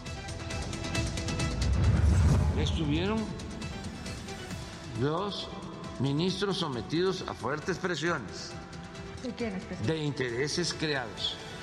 La resolución de la Suprema Corte de declarar constitucional la ley eléctrica fue una decisión histórica. El presidente dijo que ahora le toca a los legisladores en el Congreso definirse, dar otro paso a favor de México y aprobar esta reforma. Subrayó que en caso de hacer lo contrario, pues serían considerados traidores a la patria. Incluso reveló que hay cañonazos de todo tipo para que diputados y senadores se opongan a esta iniciativa. Pero también les digo, a los legisladores que lo piensen, porque se van a exhibir como traidores a la patria. Y sobre la declaración del embajador de Estados Unidos en México, de Ken Salazar, en donde advierte que la resolución de la Corte sobre la constitucionalidad de esta ley de la industria eléctrica solo traería un sinfín de litigios, pues el presidente López Obrador dijo que el gobierno de México responderá ante todo tipo de amparos e impugnaciones. Estas fueron sus palabras. Podemos este, discrepar de manera respetuosa. Y él habla de que pueden haber acciones de tipo jurídico. Nosotros pues también haríamos lo propio. Y con más detalles de esta mañanera está mi compañero Iván Saldaña desde Palacio Nacional. Iván, buen día. ¿Qué tal, Maca, amigos del auditorio? Buenos días. Sí, efectivamente, una hora duró la conferencia mañanera el día de, de hoy, diferencia de ayer, porque el presidente tenía que salir a Nayarit, a San Blas, eh, eh, y posteriormente para realizar una gira de trabajo en las Islas Marías el día de mañana. Eh, lo señalabas bien, eh, resaltaba el presidente el día de hoy que respondería a Estados Unidos también con juicios internacionales, en respuesta a la declaración del embajador estadounidense Ken Salazar y ahí aprovechó Maca para pues hacer un reproche al presidente Joe Biden porque dijo ya que eh, reiteró primero que Estados Unidos sigue está haciendo el lobby en contra de los cambios en el sector energi- eh, eh, eléctrico que promueve el gobierno federal y entonces dice el presidente yo no nosotros vamos a ser respetuosos es decir que México no se va a meter en asuntos de Estados Unidos y textualmente dijo yo no voy a ir con el presidente Joe Biden a decirle por qué no cumple con su compromiso de regular a los paisanos migrantes eso no lo voy a hacer él lo propuso y no lo ha cumplido pero yo no voy a estar acudiendo a organismos internacionales descartó por el momento el presidente dice que no va a formar un equipo de abogados para defender los cambios que está impulsando su gobierno, porque dice no hace falta por el momento, no se está violando ningún tratado y el gobierno de Estados Unidos y los europeos se van a dar cuenta eh, una vez que se realicen acá, eh, los, los cambios. Comentarte también, Maca, en estos momentos eh, vimos eh, al, al embajador de Estados Unidos, Ken Salazar, por los pasillos de Palacio Nacional, eh, se le vio muy brevemente, entonces estamos a la espera de saber pues el motivo de su presencia, ya que eh, teníamos entendido, y es lo que anunció el presidente, que iba a salir de inmediato a Nayarit, pero bueno, eh, los detalles un poco más tarde, Maca, en cuanto tengamos más información, porque en este momento pues estamos muy a la espera de, de encontrar, de, ver al, al, al embajador Ken Salazar y hablar con él. Pues sí, nosotros, nosotros también estamos a la espera de eso. Y bueno, se despidió poniendo ahí su discurso del desafuero, ¿no? Sí, efectivamente, eh, no dejó pasar la fecha, bueno, más bien ayer sí se le pasó, porque fue ayer el aniversario, y señaló el día de hoy, eh, ya me voy, eh, tenía que irse con prisa, pero dice, pero dijo, les dejo algo que es muy importante, mm, sobre todo eh, para los jóvenes, eh, dijo que su discurso, puso su discurso de hace 17 años en la Cámara de Diputados, y pues ahí dijo que él es parte de su trabajo hacer conciencia y por eso tenía que ponerlo. Eh, por ahí citó eh, parte de lo que eh, él mismo habló en el discurso y también eh, señaló al presidente Vicente Fox de haber operado en su contra para que llevaran a cabo su desafuero, el cual pues no se concretó, pero fue hace 17 años, eh, Maca. Muchas gracias, Iván. Buenos días a todos. Seguimos pendientes, que por cierto, ¿eh? ayer de eso fue la imagen del día y la pueden ver en YouTube si quieren ver el paso a paso de esta historia. Bueno, y ahora eh, afuera de Palacio Nacional está Gerardo Galicia, mi compañero, porque hay manifestantes antivacunas. Eh, Gerardo, ¿qué pasa, ¿qué pasa por allá? Ponte, qué bueno que sí traes cubrebocas con los antivacunas por ahí. Así es, mi querida Maca, excelente mañana. Y es que mencionan en este meeting que está realizando eh, justo a las afueras del Palacio Nacional que la pandemia es una situación inventada, inventada de manera internacional. También eh, mencionan y están pidiendo que no se utilice el eh, cubrebocas. Y de hecho estas eh, personas que son integrantes de la organización México por la Verdad están a punto de realizar una marcha de Palacio Nacional hacia las instalaciones de la Secretaría de Relaciones Exteriores. Cabe mencionar que son cerca de 30 personas, no utilizan por supuesto el eh, cubrebocas, en breve estarán utilizando el corredor Francisco y Madero para poder llegar a la zona del ex central y luego la Avenida Juárez y ya a las afueras de la Secretaría de Relaciones Exteriores van a realizar un meeting similar a lo que se hizo justo frente a Palacio Nacional. Y cabe mencionar, mi querida Marca, que antes estuvo la comunidad del Centro de Investigación y Docencia Económicas, el CIDE, eh, justo a las afueras de Palacio Nacional, luego de realizar su consulta para la revocación de mandato de su director del CIDE, José Antonio Romero, querían charlar con el presidente de la República, Andrés Manuel López Obrador, una situación que no pudieron, puesto que querían que el presidente escuchara de viva voz lo que está sucediendo en el CIDE. Platicamos con los estudiantes y esto es lo que nos han comentado. Pues lo alentaríamos a que sea consistente con el discurso que ha manejado y que verdaderamente estos ejercicios de revocación y de participación ciudadana no solo sean válidos los que son impulsados desde el Estado y desde los órganos del Estado, sino que genuinamente estos ejercicios que la ciudadanía impulsa y parten de ella y emanan de sus bases se respeten y en consecuencia se actúe y que él pueda, porque él tiene la facultad de al menos dar indicaciones a la titular del CONACIT para que remueva a esta persona que impusieron y de manera ilegal.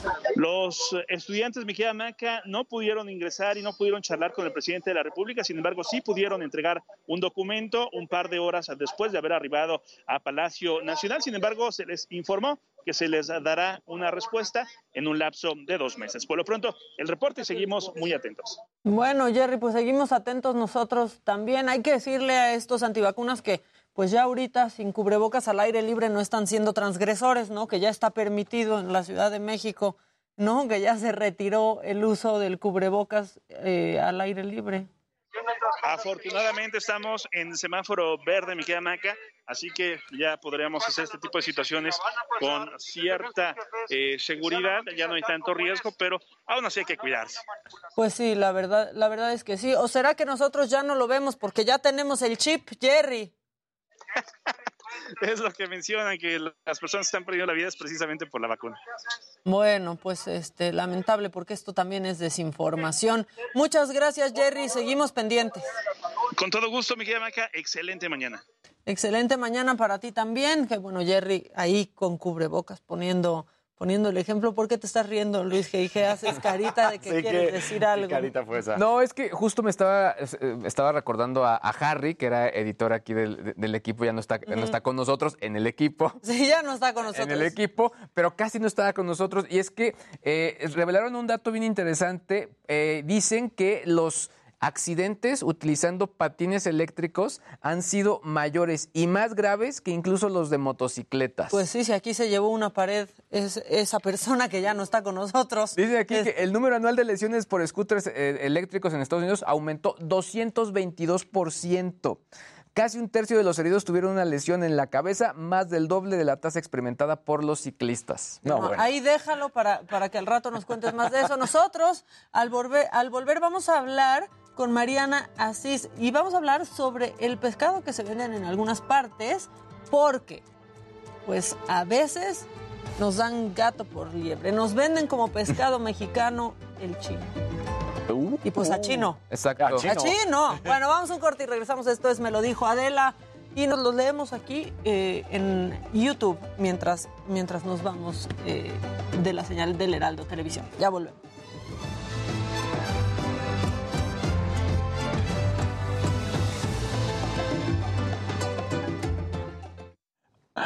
No, ya la gente magnética me cae súper mal, los que salen con su cosa esa magnética. Este. Estaba viendo el documental este de Phoenix Rising, del caso de Evan Rachel Wood. Ajá. Contra, bueno, de lo de Marilyn Manson. Ay, está cañón. Lo quiero ver, no lo he visto. Está, está bueno. Digo, yo vi ya la primera parte, son dos partes. Y sí, digo, no, no me sabía tan, toda la historia. Por favor, Pueden pongan en el chat los mejores argumentos que les ha dado algún familiar antivacuna. Ah, sí, no manches, por favor. Alguien ha dicho como de, no es que hay muchos coágulos después. ¿Con el- ¿Qué creen que causa el COVID? Claro. Coágulos. Coágulos. Este- Sandrita, claro que sí, va a haber ley seca. Ya lo Porque saben. la ley Y- seca o sea, en, en elecciones o en votaciones así es una inutilidad. Pues sí. Porque además volvemos... necesita valor. Y además volvemos que esta ley seca es la de que no puedes ir a, a los lugares a comprar, pero si vas a un restaurante, sí puedes sí pedir. puedes pedir ahí. O si estás en un evento privado. Ajá. O sea, nomás en el Oxxo no se los van a vender. Ni en el súper. Y luego lo clausuran, o sea, tapan así Sí, ponen el la- como de, reja y toda la No se les vaya a antojar. Le ponen luego hasta candado. Mm, Sí, no. Por eso voy a comprar mis clamatos ya. De una vez. ese, ¿de dónde me quitaron? Ya, relájate muchísimo. Siento que tiene una foto mía en su closet. Este, un abrazo a todos, lo hacen muy bien. Pero Jimmy, ya no haces tus recomendaciones musicales de viernes y eran buenas, están diciendo. ¿Qué pasó, Laurita? Porfis, ¿qué? Casarín, por Que conduzcas tú. Ándale, Ah, Casarín, no. vas. Vas, vas, vas. Mira, vas. Maquita. Aparte ustedes se ponen como si yo decidiera, Sí. compañeros. Ay. ¿Qué pasó aquí? Em, la revocación como la ley seca no tiene ningún fin. Bueno, yo sí les voy a decir algo. Siempre que el país haga un llamamiento a las urnas, o sea, promover no, que no vayan a votar en un país como el nuestro es peligroso porque no hay mucha gente que sí vaya a votar. Claro, sobre todo o sea, es el carry que trae para las siguientes, para Sí. las buenas. Exactamente. Entonces, Claro, es para eso de promover de, no ocasión. votar, a mí me parece también peligroso en un país como México, Claro. en donde hay gente que no va simplemente a votar por, por flojera. No está difícil encontrar tu casilla. Hay una página, ¿ya viste la página? Este, les voy a decir la página.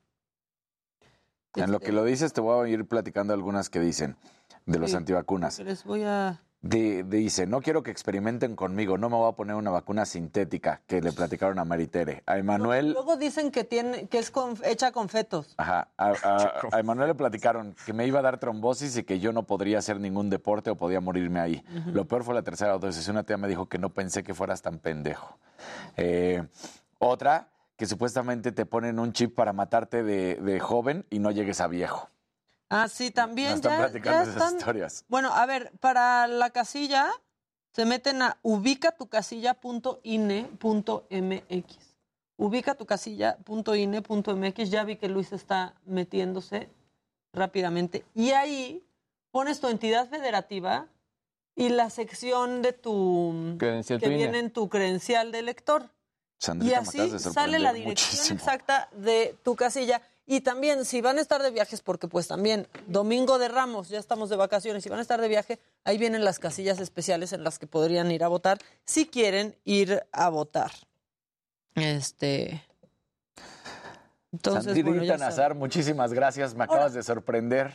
No sé cómo lo sabes, pero bueno. Ah, de tu mamá, Sí, es hoy su cumpleaños. Ah. Mañana, es mañana. Pero muchas gracias. Y ya también les voy a decir, ¿a poco? ¿Alguna vez se han enojado porque les den la opción de elegir algo? No. No, Ya. ya. Ok. Mm. Ok. Está increíble el bebé, Loli. Al rato les paso una foto para que digan. Para que lo vean cómo está hoy. Al día de hoy, el chamaquito. La mamá de una amiga de 65 años dijo que causaba esterilidad.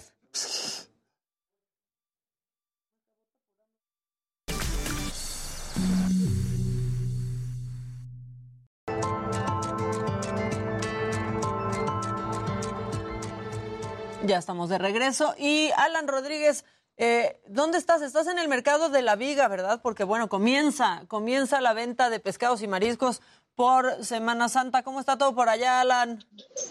Hola, ¿qué tal, Maca? Amigos, muy buenos días. Nos encontramos en estos momentos en la zona de pescaderías y mariscos del mercado de la Viga y aquí podemos observar cómo ya este viernesito, pues ya próximo a la Semana Santa, tenemos ya una gran movilización. Todas las personas vienen aquí para elegir los mejores elementos para sus alimentos. Pero vamos a platicar con un experto que nos va a dar unas recomendaciones de cómo elegir el mejor pescado. Amigo, buenos días, ¿cómo te llamas?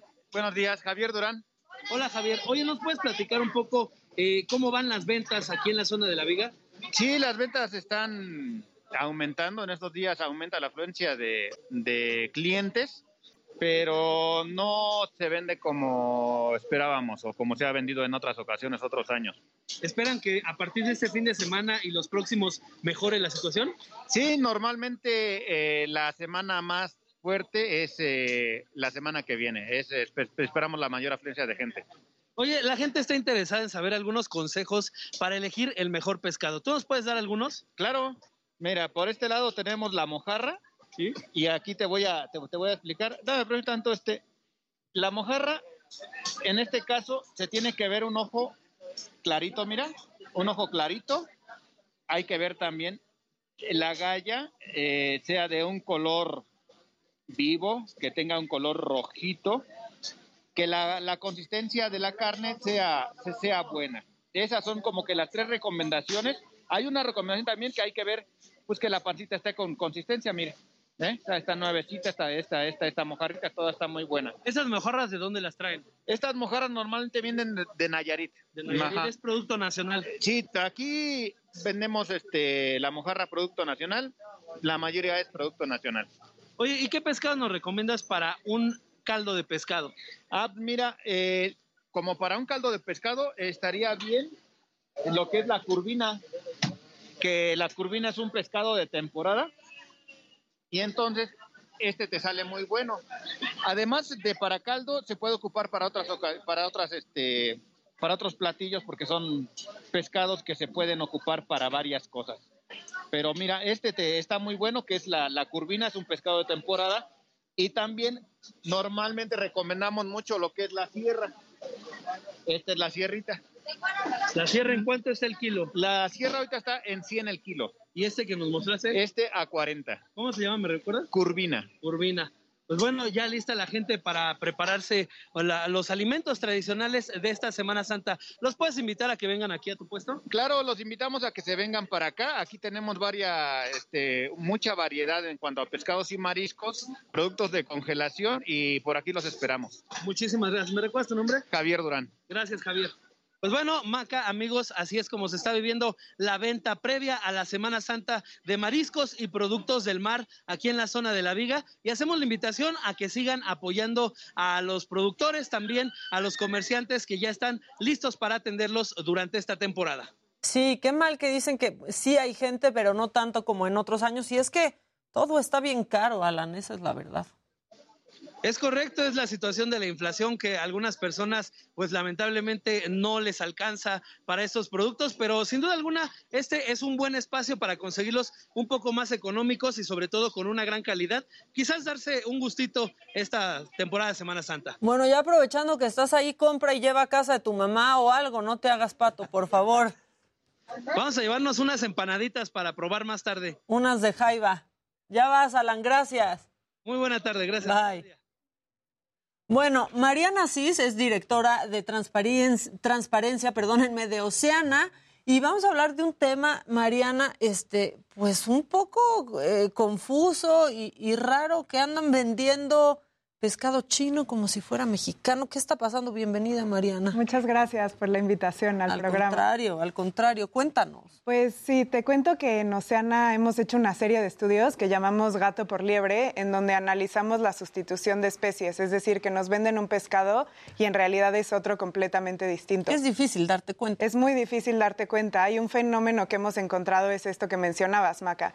Nos venden especies con nombres de pescados nacionales, como mencionaban ahorita la corvina, y en realidad son especies que traemos de China y de Vietnam, especies importadas como la basa de acuicultura que se producen en un proceso bastante industrializado, por eso tienen precios tan bajos, pero pues esto afecta en primer lugar a los consumidores porque no les están dando el pescado que están pidiendo y en segundo lugar pues afecta gravemente a las comunidades pesqueras, ya que pues estas comunidades salen todos los días a pescar, eh, hacen un gran esfuerzo por llevar este pescado a nuestras mesas y lo que pasa es que estamos comiendo especies que vienen del otro lado del mundo cuando tenemos aquí 11 mil kilómetros de costa y una enorme riqueza pesquera. Y es difícil como consumidor, si no es que imposible, darte cuenta, ¿no? O sea, Claro. porque ¿cómo puedes identificarlo como consumidor?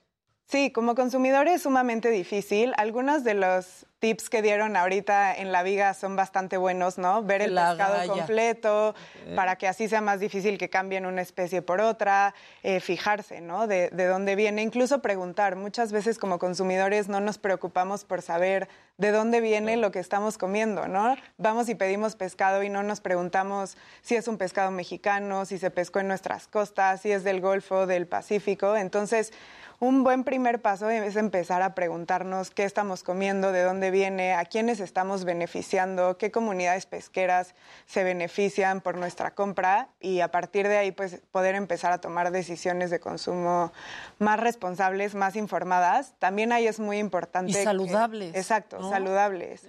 También ahí es muy importante que la autoridad pues haga su trabajo. Actualmente tenemos muy poca información acerca del pescado que comemos, entonces hacemos un llamado a la autoridad para que implemente un sistema de trazabilidad, que es lo que nosotros desde Oceana hemos estado impulsando.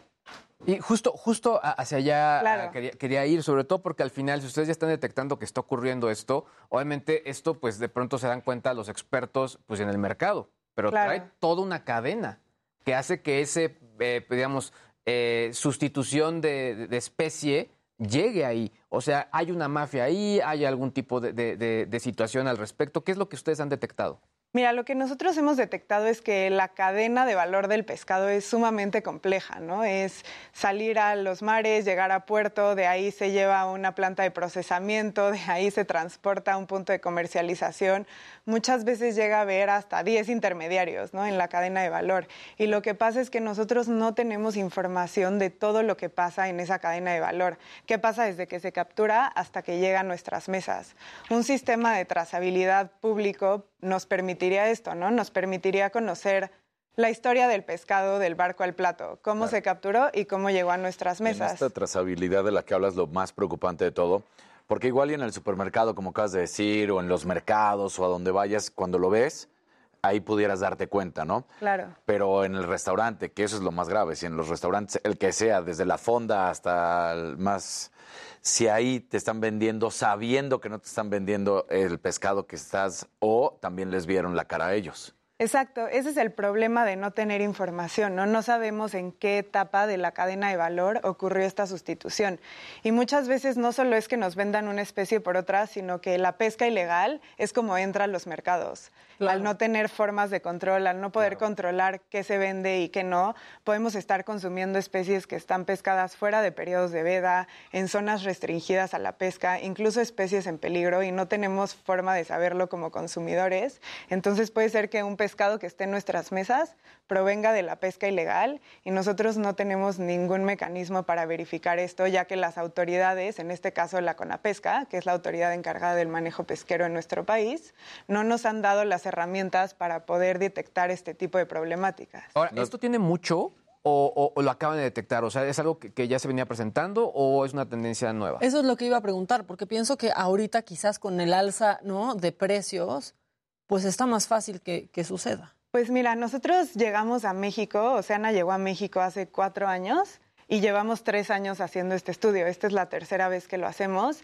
y siempre hemos detectado altos porcentajes de sustitución, ¿no? Aproximadamente más de una de cada tres veces que compramos pescado es una especie completamente distinta. Entonces, no es un problema ni siquiera que surge a raíz de la pandemia, porque hicimos estudios previos a la pandemia. No es un problema que surge con esta inflación que estamos viviendo, es algo generalizado. Hemos hecho este estudio en Ciudad de México, Mérida, Mazatlán, Cancún, Ensenada, Tijuana, en Guadalajara y en todas estas ciudades hemos encontrado altos porcentajes de sustitución. No te tienes que ir demasiado lejos. Ahorita que mismo estabas poniendo el ejemplo. No será el pescado, pero el pulpo. ¿Cuántas veces supuestamente no se puede estar en esos momentos consumiendo pulpo y vas a Y no se restaurantes? deja de consumir y no se deja de consumir, exactamente. Claro, y ahí eh, tenemos que diferenciar entre el consumo y la captura, ¿no? Muchas veces es pulpo que está congelado y se capturó dentro de los periodos de veda, pero pues no podemos garantizar esto, ¿no? No tenemos la certeza. Entonces, si tuviéramos trazabilidad, nosotros como consumidores, por ejemplo, podríamos saber la fecha en la que se capturó ese pulpo y así podríamos saber si se capturó o no dentro de un periodo de veda y tomar decisiones de consumo responsables que pues busquen cuidar nuestros mares, cuidar los recursos que tenemos y cuidar estas especies que son de gran importancia para nosotros como consumidores y para las propias comunidades pesqueras que viven ¿no? de la captura de estas especies. Lo que están diciendo aquí, dice Maritere Cobb, los restaurantes locales están en crisis por la gran industria de los nuevos restaurantes en la zona de la Riviera Maya. Claro. También está sucediendo. Sí, es algo, te digo, nosotros hicimos este estudio en Ciudad de México y en Mérida, de hecho con personas que nos mandaron ellos su propia muestra de pescado. En esta ocasión no fuimos nosotros. Eh, lanzamos una convocatoria abierta con, llamada Ciencia Ciudadana. Buscamos detectives del fraude, es decir, gente que comprara pescados y nos los mandara a nosotros para analizarlos. Analizar. Una parte de esto fue hecho en Mérida y también pues ahí encontramos que más de una de cada tres veces les estaban dando una especie completamente distinta. Es lo que te iba a preguntar. ¿Hay algún lugar de nuestro país en donde esté pasando esto más que en todos lados? Pues mira, la Ciudad de México es donde encontramos de los porcentajes más altos, pero sin embargo, en todas estas ciudades que te comento, los porcentajes no varían mucho, ¿no? Estamos en altos porcentajes de sustitución a lo largo de todo el país. Pero sí, sí sería importante saber también en esto, y haciendo alusión a lo que decía Maca, ¿es más cerca de las costas o es más lejos de la costa? Ahorita decías, la Ciudad de México, claro, en el centro, porque es más difícil encontrar desde cuál punto pueda venir, desde qué puerto, ¿no? Entonces igual cuando estás cerca del puerto es más fácil que sepas que no es lo que te están vendiendo. Pues pensarías, pero Exacto. Sí, justo nosotros teníamos esta hipótesis que probamos que estaba equivocada porque el año pasado hicimos el estudio también en Ensenada, que como saben, pues Ensenada es una Claro. capital gastronómica, los restaurantes ahí pues son de gran fama y encontramos más o menos un 48% de sustitución, ¿no? Entonces altísimo, es altísimo. Entonces esto nos dice que no importa qué tan lejos o cerca estemos de las costas, realmente no nos salvamos de ser engañados. Y lo más grave pescado. es que no puedes detectar dónde está la trampa, ¿no? Exacto. O sea, porque no sabes si es el restaurantero que tomó esa decisión o fue alguien antes del restaurantero y a él lo engañaron también. Y como comensal es muy difícil darte es cuenta cuando ya te llega un ceviche o cuando ya te llega algo preparado, prácticamente no lo notas. Exacto. Y justamente por eso para proteger a los consumidores, que son en este caso, pues muchas veces quienes se encuentran más vulnerables, necesitamos tener información acerca de lo que estamos consumiendo. Oye, Mariana, ¿y esto es un caso que ocurre únicamente en países como el nuestro o es una tendencia también internacional? Pues en Oceana hemos hecho estudios en otros países, somos una organización internacional, estamos en diversos países y hemos encontrado que también se da este tipo de problemáticas. Por ejemplo, Perú también tiene esta problemática. En países como países de la Unión Europea, por ejemplo, ha disminuido esta problemática porque ellos ya tienen un sistema de trazabilidad implementado para todos los productos que se capturan en estos países y los que importan. Entonces, esto nos demuestra que pues tener este tipo de mecanismos que recaban información acerca del producto que estamos consumiendo sí sirven y sí tienen beneficios para evitar este tipo de engaños y para bajar los porcentajes de sustitución. ¿Y esto se agudiza en fechas en específico? Pues mira, nosotros hicimos este estudio eh, más o menos de octubre a diciembre del año pasado. Fue cuando mandamos estos kits de recolección a las personas. Entonces, las, los datos que tenemos son de este periodo. La verdad nos encantaría, por ejemplo, hacer el estudio, es decir, el muestreo Semana Santa, durante ¿no? Semana Santa Ujú. para ver Claro. si a lo largo del año van variando estos porcentajes dependiendo de si están relacionados con un mayor o menor consumo de pescado. Dicen aquí, con razón a mí no me gustan los mariscos de Ensenada y no entendía por qué. Bueno, Bueno, sí pero los que son de Ensenada son Los de Ensen- buenísimos. claro, o sea, sí, es lo que estamos diciendo. No sabemos en dónde se da este chanchullo. Exacto. Y por ejemplo, en Ensenada también encontramos la situación que te menciono de productos importados de acuicultura como la basa. Entonces, es una locura que tenemos especies de gran calidad que Claro. están enfrente de nosotros y estamos consumiendo pescado que viene de China, del otro lado del mundo, sin siquiera poderlo saber, ¿no? Ahora, esta trazabilidad no tendría que ser obligatoria, digamos que, sobre todo en el término de, de que las ah, normas de calidad que en su momento se pusieron tan de moda, pues en muchos casos son obligatorias, sobre todo para incluso para tener transacciones entre países, empresas, etcétera, ¿no? Sí, pues es lo que nosotros hemos estado tratando de lograr. Desde 2019 estamos en un grupo de trabajo con otras organizaciones, miembros del sector pesquero, redactando una norma de trazabilidad cuyo último fin es que sea obligatoria. La verdad es que lleva un año detenida en las oficinas de la autoridad pesquera de la CONAPESCA. Entonces, no sabemos realmente ahí qué está pasando, pero sí, hacemos un llamado a que esta norma se apruebe porque como Claro. consumidores estamos sumamente desprotegidos. Las comunidades pesqueras también están sufriendo el efecto de este tipo de prácticas. Los mares también se están viendo afectados, ¿no? La salud Claro. de los mares, estamos sobreexplotando especies pesqueras, estamos capturando especies en peligro. Entonces, por una variedad enorme de razones, es importantísimo que esta norma se apruebe y sea obligatoria. Digo, sucede hasta en Japón que vemos que simplemente se salen de la zona limitada para poder ir a violar tratados y poder ir a pescar cualquier tipo de, De especie. de especie que no se debería de hacer, ¿no? Eso sucede allá como no va a estar sucediendo en estos momentos en nuestro país y en cualquier costa del mundo. Claro, y si no tenemos eh, seguimiento a ese tipo de casos, pues va a ser muy difícil poder parar con, con la pesca ilegal también. Sí, eh, están preguntando aquí que si hay efectos dañinos para la salud.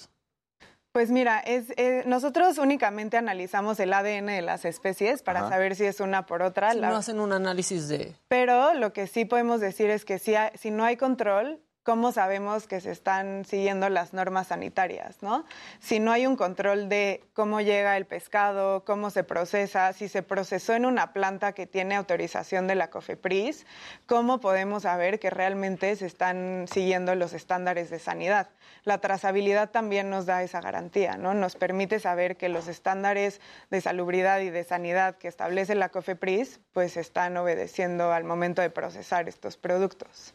Híjole, bueno, pues la gente quiere saber en dónde pueden encontrar todo esto de Oceana, Claro. este, cómo los pueden seguir y, y estar informados de esto, porque la verdad es que sí es tremendo. Sí, pues los invitamos a que nos sigan en nuestras redes, arroba Oceana México. Estamos en Facebook, en Twitter, en Instagram. Ahí pues compartimos los resultados completos de este estudio que hicimos, compartimos pues más información acerca de cómo tratar de saber si te están engañando.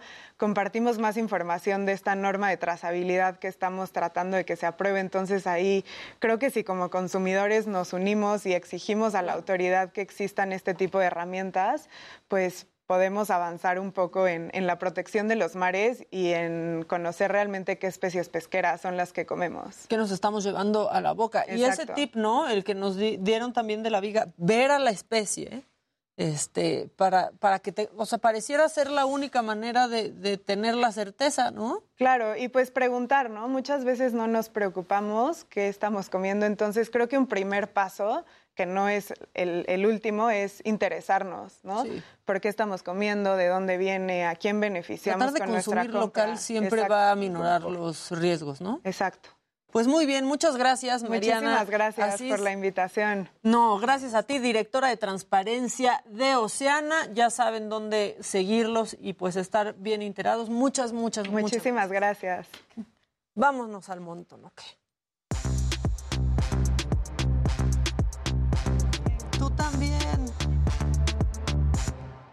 Híjole, pues que no les den gato por Sí, sí, liebre. está bravo, ¿no? Como, como la camiseta de Maradona. de Sí, ¿qué tal? Gato por liebre. Gato por liebre. Que, que ahí está un poquito, ¿no? Porque sí la usó, nada más que en el primer tiempo. Pues, entonces es publicidad engañosa. Exacto, ese Porque no es la del gol, la No de es la los del goles. gol, la de los goles, exactamente. Entonces ahí está esa situación. Ya te puse el tiro a gol. ¿Qué tal, eh? Para que no digas que no, estamos al pendiente de todo. Bueno, pues tenemos que hablar de lo que viene en la jornada 13 del fútbol mexicano. Para muchos, ¿por qué la relevancia de esta jornada? Porque aquí es cuando se dice que realmente inicia el torneo de fútbol mexicano, que las jornadas previas han sido como el calentamiento y vamos viendo, porque ya sabemos que, por ejemplo, el América, que hace tres jornadas era el último lugar, gana tres partidos y ahora resulta que ya está casi, casi en zona de repechaje. Nada más le faltaría unos puntitos. Entonces, esa es la mediocridad de nuestro fútbol mexicano. Y ahorita es el América, Pone pero... como ejemplo el América. Eso Pero lo que iba a decir, ahorita es el América, pero por ejemplo, el torneo pasado fueron los Pumas y el antepasado fue el Puebla, y, y así nos podemos ir. Siempre es este sube y baja. El del rico fútbol humillando al pobre. El rico humillando al pobre. el poderoso. El poderoso. Oprimiendo. ¿Qué tal? Oye, bueno, pues Puebla recibe a Pumas, Mazatlán, a Cruz Azul, ambos son esta noche. Y ya lo decíamos, viene la vuelta, que será el martes, de la Conca Champions, que está ganando los Pumas 2 por 1. Esos son los juegos más destacados. Y la, la nota también a rescatar es que Floyd Mayweather vuelve a salir del retiro, pero no de manera oficial. ¿Ahora para qué? Para una pelea de exhibición. Otra pelea de exhibición. Ya sabes, le dicen, oye, él, él quiere mantener su récord 50-0, nunca he perdido, soy invicto. Y su récord en el banco. Y su récord en el banco. Entonces, bueno, pues una peleita, 15 millones de dólares, dice, va, pero no es oficial, es una pelea de exhibición. Entonces va a estar enfrentando a Dangerous Don Moore, una contienda que se va a celebrar en el helipuerto en Dubai.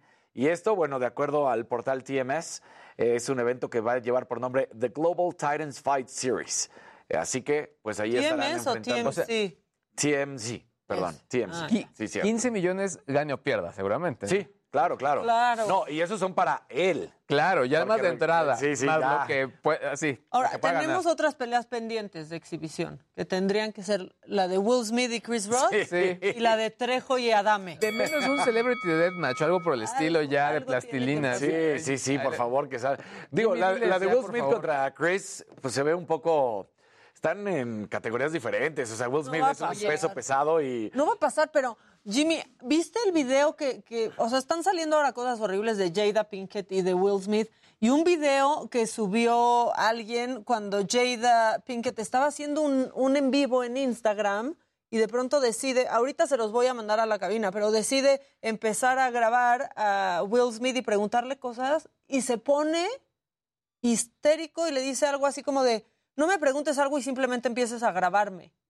A su Ella- esposa. Sí, sí, sí. Ella lo empieza a grabar a él y de pronto como que a él no le parece este, buena idea que lo esté grabando Jada y él se lo hace saber en ese momento. Y este es un video que realmente pues ya es eh, viejo y como que pues pone en evidencia que quizá Jada, eh, pues no sé, ni, no sé ni cómo explicarlo, ¿no? Pero como que incomoda a Will Smith y quizá eh, pues Jada ahí tenga como un papel extraño en esta Digo, relación. O, o que básicamente había también ya problemas entre ellos, ¿no? O sea, que quizá no estaba tan, digamos que la relación Pues es que tan buena. Juegan ¿no? a decir que son una buena pareja, y yo digo juegan, yo no vengo a juzgar, cada relación es diferente, pero pues que salieran en, en la pandemia cuando decían que, ah, pues sí, me puse el cuerno, pero somos felices. Y luego resulta que no, entonces... No, en este video él se ve súper agresivo, ¿eh? Este, lo voy a buscar ahorita. Pero sí, ¿no, Jimmy?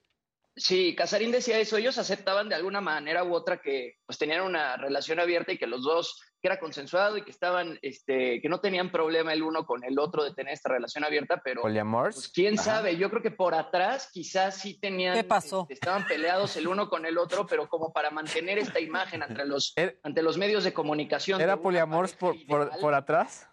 Ah, ahí está el video. Escuchen, escuchen y vean. I would say don't just start filming me without asking me Oh my goodness. if you could film me. Astaire, come help us again, please. I'm still dealing with foolishness. Don't. No, no, she, yeah, because she don't just. Would you say that she helped us heal the hurts that we caused between one another? My social media presence is my bread and butter, okay? So you can't just use me for social media and not, you know, don't just start roll. I'm standing in my house. Don't just start rolling. Digo, en una parte tiene un poco de razón, ¿no? O sea, le dice, a ver, mi imagen, no, a Ay, ver, pero la está no. grabando su esposa y están en vivo. Ahora sí que los están viendo. Pero él está diciendo, ¿no? Tú estás utilizando tus redes para hablar de ti. Y de repente, pues igual y no tienes jale y entonces, no sé, o sea, estoy interpretando y me empiezas a utilizar a mí, pues no, es mi imagen, ¿no? No, pero, pero le dices cuando ya dejó de grabar y saludas Sí, y haces exacto, como que te vas al baño claro, y después le dices, oye, no me empieces a grabar, pero no ahí. O aplicas el avísame. Ajá. ¿Qué pasó, Jimmy? Oye, Maquita, aquí justamente están poniendo en el chat que ayer Jada declaró que no pidió ser defendida por Will Smith y Pues sí. pues, mu- muchas personas también se sacaron de onda de cómo Jada de pronto, pues Will Smith al defenderla de esta forma, Jada ahorita le está dando un poco la espalda a, lo que hizo Will Smith en la entrega de los Oscars. Pues sí, y aquí alguien dice en el chat que no está siendo agresivo. Pues yo siento que sí está siendo pasivo-agresivo en la forma en la que se enojó y ahí, Pero no por lo menos alguien, desagradable ¿eh? y sangrón con su Ajá. esposa. Eso sí. Eh, Eh, sí, o yo creo que de menos eso sí, o sea. Por lo menos pesado sí está haciendo. Sí. Yo sí tengo mis, teori- te- mis teorías conspiratorias, Maquita, de que Jada sí se ha de traer al Will Smith así, mira, Pues ahí no se ve mucho porque, o sea, ahí no se ve, ahí sí es una reacción muy rara de él. ¿Tú qué piensas? Pues es que igual sí es incómodo. Yo- a mí tal cual, o sea, para que alguien reaccione de esa manera quiere decir que algo ya había Que atrás entre- y que no lo terminaron de solucionar. Y además parece ser que están saliendo de terapia, ¿no? Porque no, están hablándole a su terapeuta de y lo mucho que nos ha ayudado y de repente este le mete el descolón. Sí. No vayan con esa terapeuta. Bueno, este, vamos a un corte, pero al volver eh, vamos a hablar con Salvador Guerrero sobre dónde acudir por atención psicológica y legal gratuita ante situaciones por estrés, ansiedad, depresión o por ser víctima de algún delito. Un tema muy, pero muy importante. Vamos a un corte y ya volvemos. Esto es Me lo dijo Adela.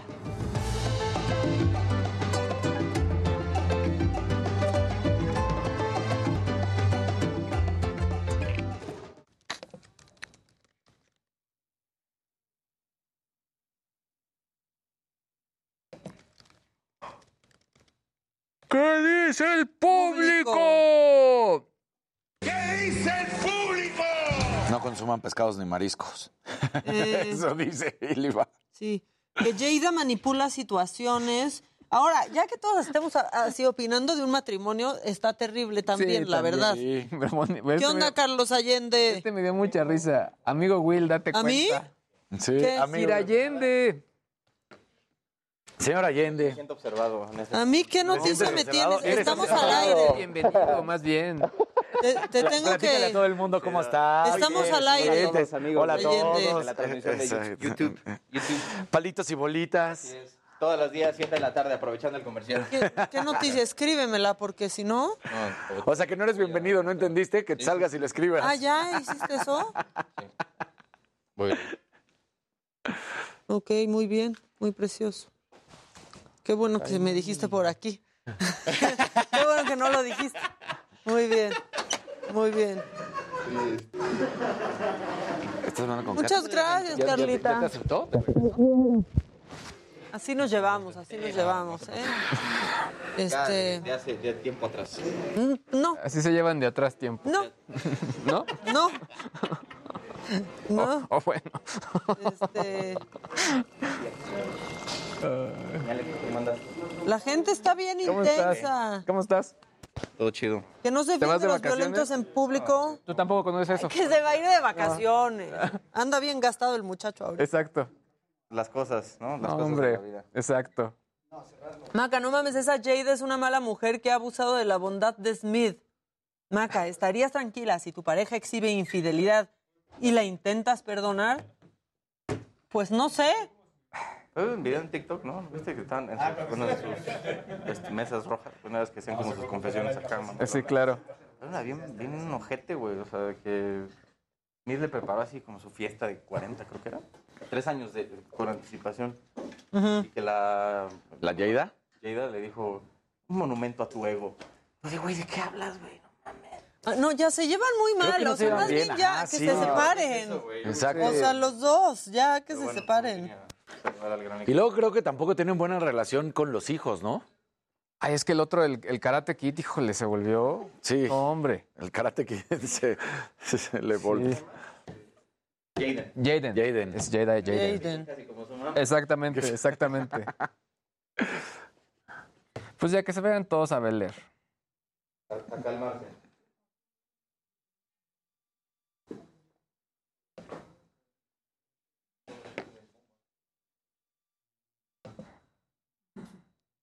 Decían que el vestido de Jada de los Oscars era como un vestido de Cale. No. A mí me gustó muchísimo. Sí, estaba padre, pero luego vi, O sea, vi lo los memes pasa- y me daban risa. Es que siento que la gente ya sabe mucho de. O sea, sabe mucho de este matrimonio. Yo no sabía nada. Este, Que, que eso que tú dices, estoy completamente de acuerdo contigo. Sabemos más de lo que tendremos que saber, honestamente.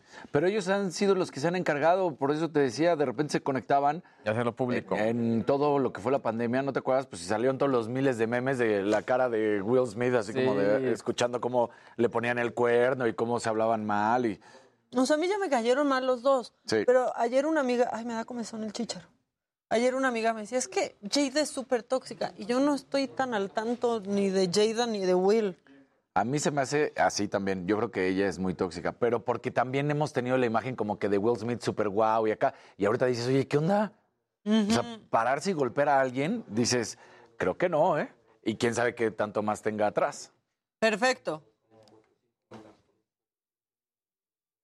Es que igual tiene algo atrás que lo hace brincar. Exacto.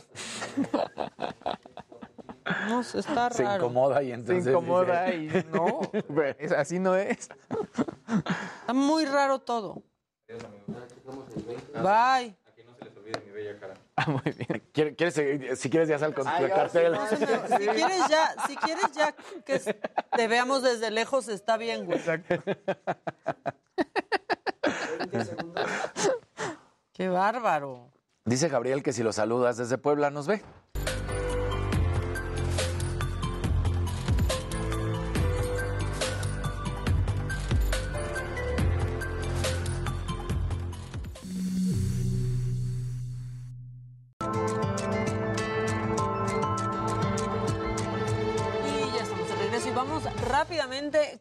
Israel Lorenzana a la colonia tabacalera porque hay un reporte por una fuga de gas. Israel, ¿qué está pasando por allá? Cuéntanos.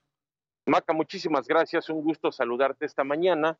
Es la avenida Antonio Caso, aquí en la colonia Tabacalera, en donde ha llegado el personal de bomberos de la Ciudad de México, Protección Civil y además elementos de la Secretaría de Seguridad Ciudadana. Aquí, Maca, se está llevando a cabo una obra, es una construcción, y fíjate que con maquinaria le pegaron a una tubería de gas natural, lo que por supuesto generó pues que en el ambiente se regara este gas y además la evacuación del personal que trabaja en esta obra. Ya para estos momentos los bomberos han controlado este incidente, ya están únicamente los especialistas pues subsanando esta falla que se registró con una retroexcavadora y bueno, pues eh, ya han sido evacuados los trabajadores, ya para estos momentos han cerrado las puertas, Maca, aparentemente no hay riesgo, no hubo personas lesionadas, lo que sí, bueno, pues todavía están aquí los bomberos y elementos de la Secretaría de Seguridad Ciudadana, esta avenida Antonio Caso, a la altura de la calle de Vallarta, aquí en la colonia tabacalera de la alcaldía Cuauhtémoc. Maca, la información que te tengo. Pues estamos pendientes, Israel, avísanos cualquier cosa. Claro que sí. Buen día.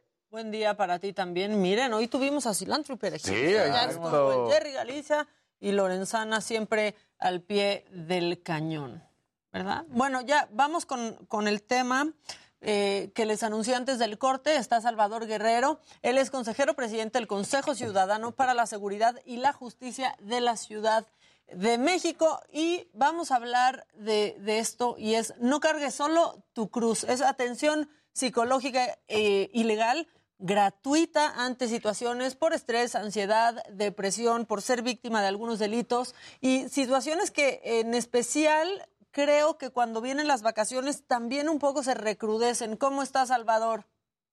¿Qué tal? Buenos días. Eh, te saludo con mucho gusto y tienes razón, precisamente hay épocas del año donde ciertas vulnerabilidades se incrementan y en este caso estamos en esta lógica, la anunciamos el día de ayer, que es precisamente ayudarle a la población a cargar su cruz. Concretamente quiere decir contención emocional que ofrecemos gratuitamente las 24 horas del día y también guía jurídica por si se llegan a presentar ciertas pues incidencias delictivas, ¿verdad? Que se pueden prevenir o eventualmente eh, contener o denunciar. Nosotros les ayudamos en esta época que viene, en estos días, esta próxima semana. ¿Qué, se, qué, pasa, por ejemplo, con los delitos que se sufren en estas épocas? ¿Hay alguno que aumente? Bueno, fíjate que del 2014 al 2018 teníamos registro muy claro que durante vacaciones y entre ellas la Semana Santa, en ese periodo, no todos toman vacaciones, pero en ese periodo se registraban curiosos datos, concretamente hasta la duplicación de la incidencia delictiva en algunos aspectos, específicamente en robo a casa, habitación sin violencia, en otras palabras, el robo que se realiza cuando las personas están ausentes en algunas colonias, en algunas demarcaciones territoriales y por supuesto se presenta en todo el país.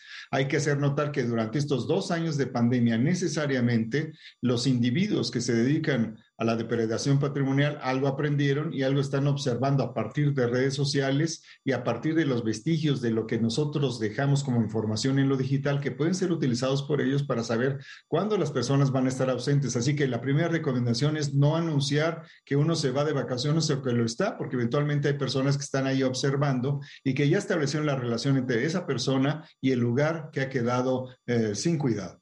Y es que eso parece inaudito, ¿no? Yo creo que muchos de los que estamos aquí en este programa y los que nos están viendo, pues todos los mexicanos, mexicanos hemos como crecido de te vas de vacaciones y entonces tu papá decía hay que dejar la luz prendida y entonces algún familiar le pedías que se diera las vueltas Sí. por, por la casa para que vieran movimiento, pero ahora ya no solo queda ahí, ¿no? O sea, es también se extiende a redes sociales. No pongas que estás en, en donde estás en tiempo real, ¿no? Porque entonces ya saben que estás lejos de tu casa y por cuántos días y te pueden seguir, pero perfectamente este el caminito y saber que pues están seguros porque tú estás muy pero muy lejos y desentendido de tu casa. Sí, ellos seguros porque tú estás inseguro. Sí, hay que decir que el Consejo Ciudadano este año está enfatiza- enfatizando esta dimensión de ciberseguridad de una cautela cívica digital que nos permita reconocer que somos parte de la solución, así como podemos ser parte del aumento de nuestra vulnerabilidad. Claro. Eso significa que hay que tener cuidado de lo que dejamos ahí en Internet. Y debo decirte también que yo fui víctima de robo a casa habitación sin violencia y solo fue una comida de una hora cuando regresé a tu casa ya estaba abierta y con doble, con una doble barreta tiraron hasta pedazos de concreto.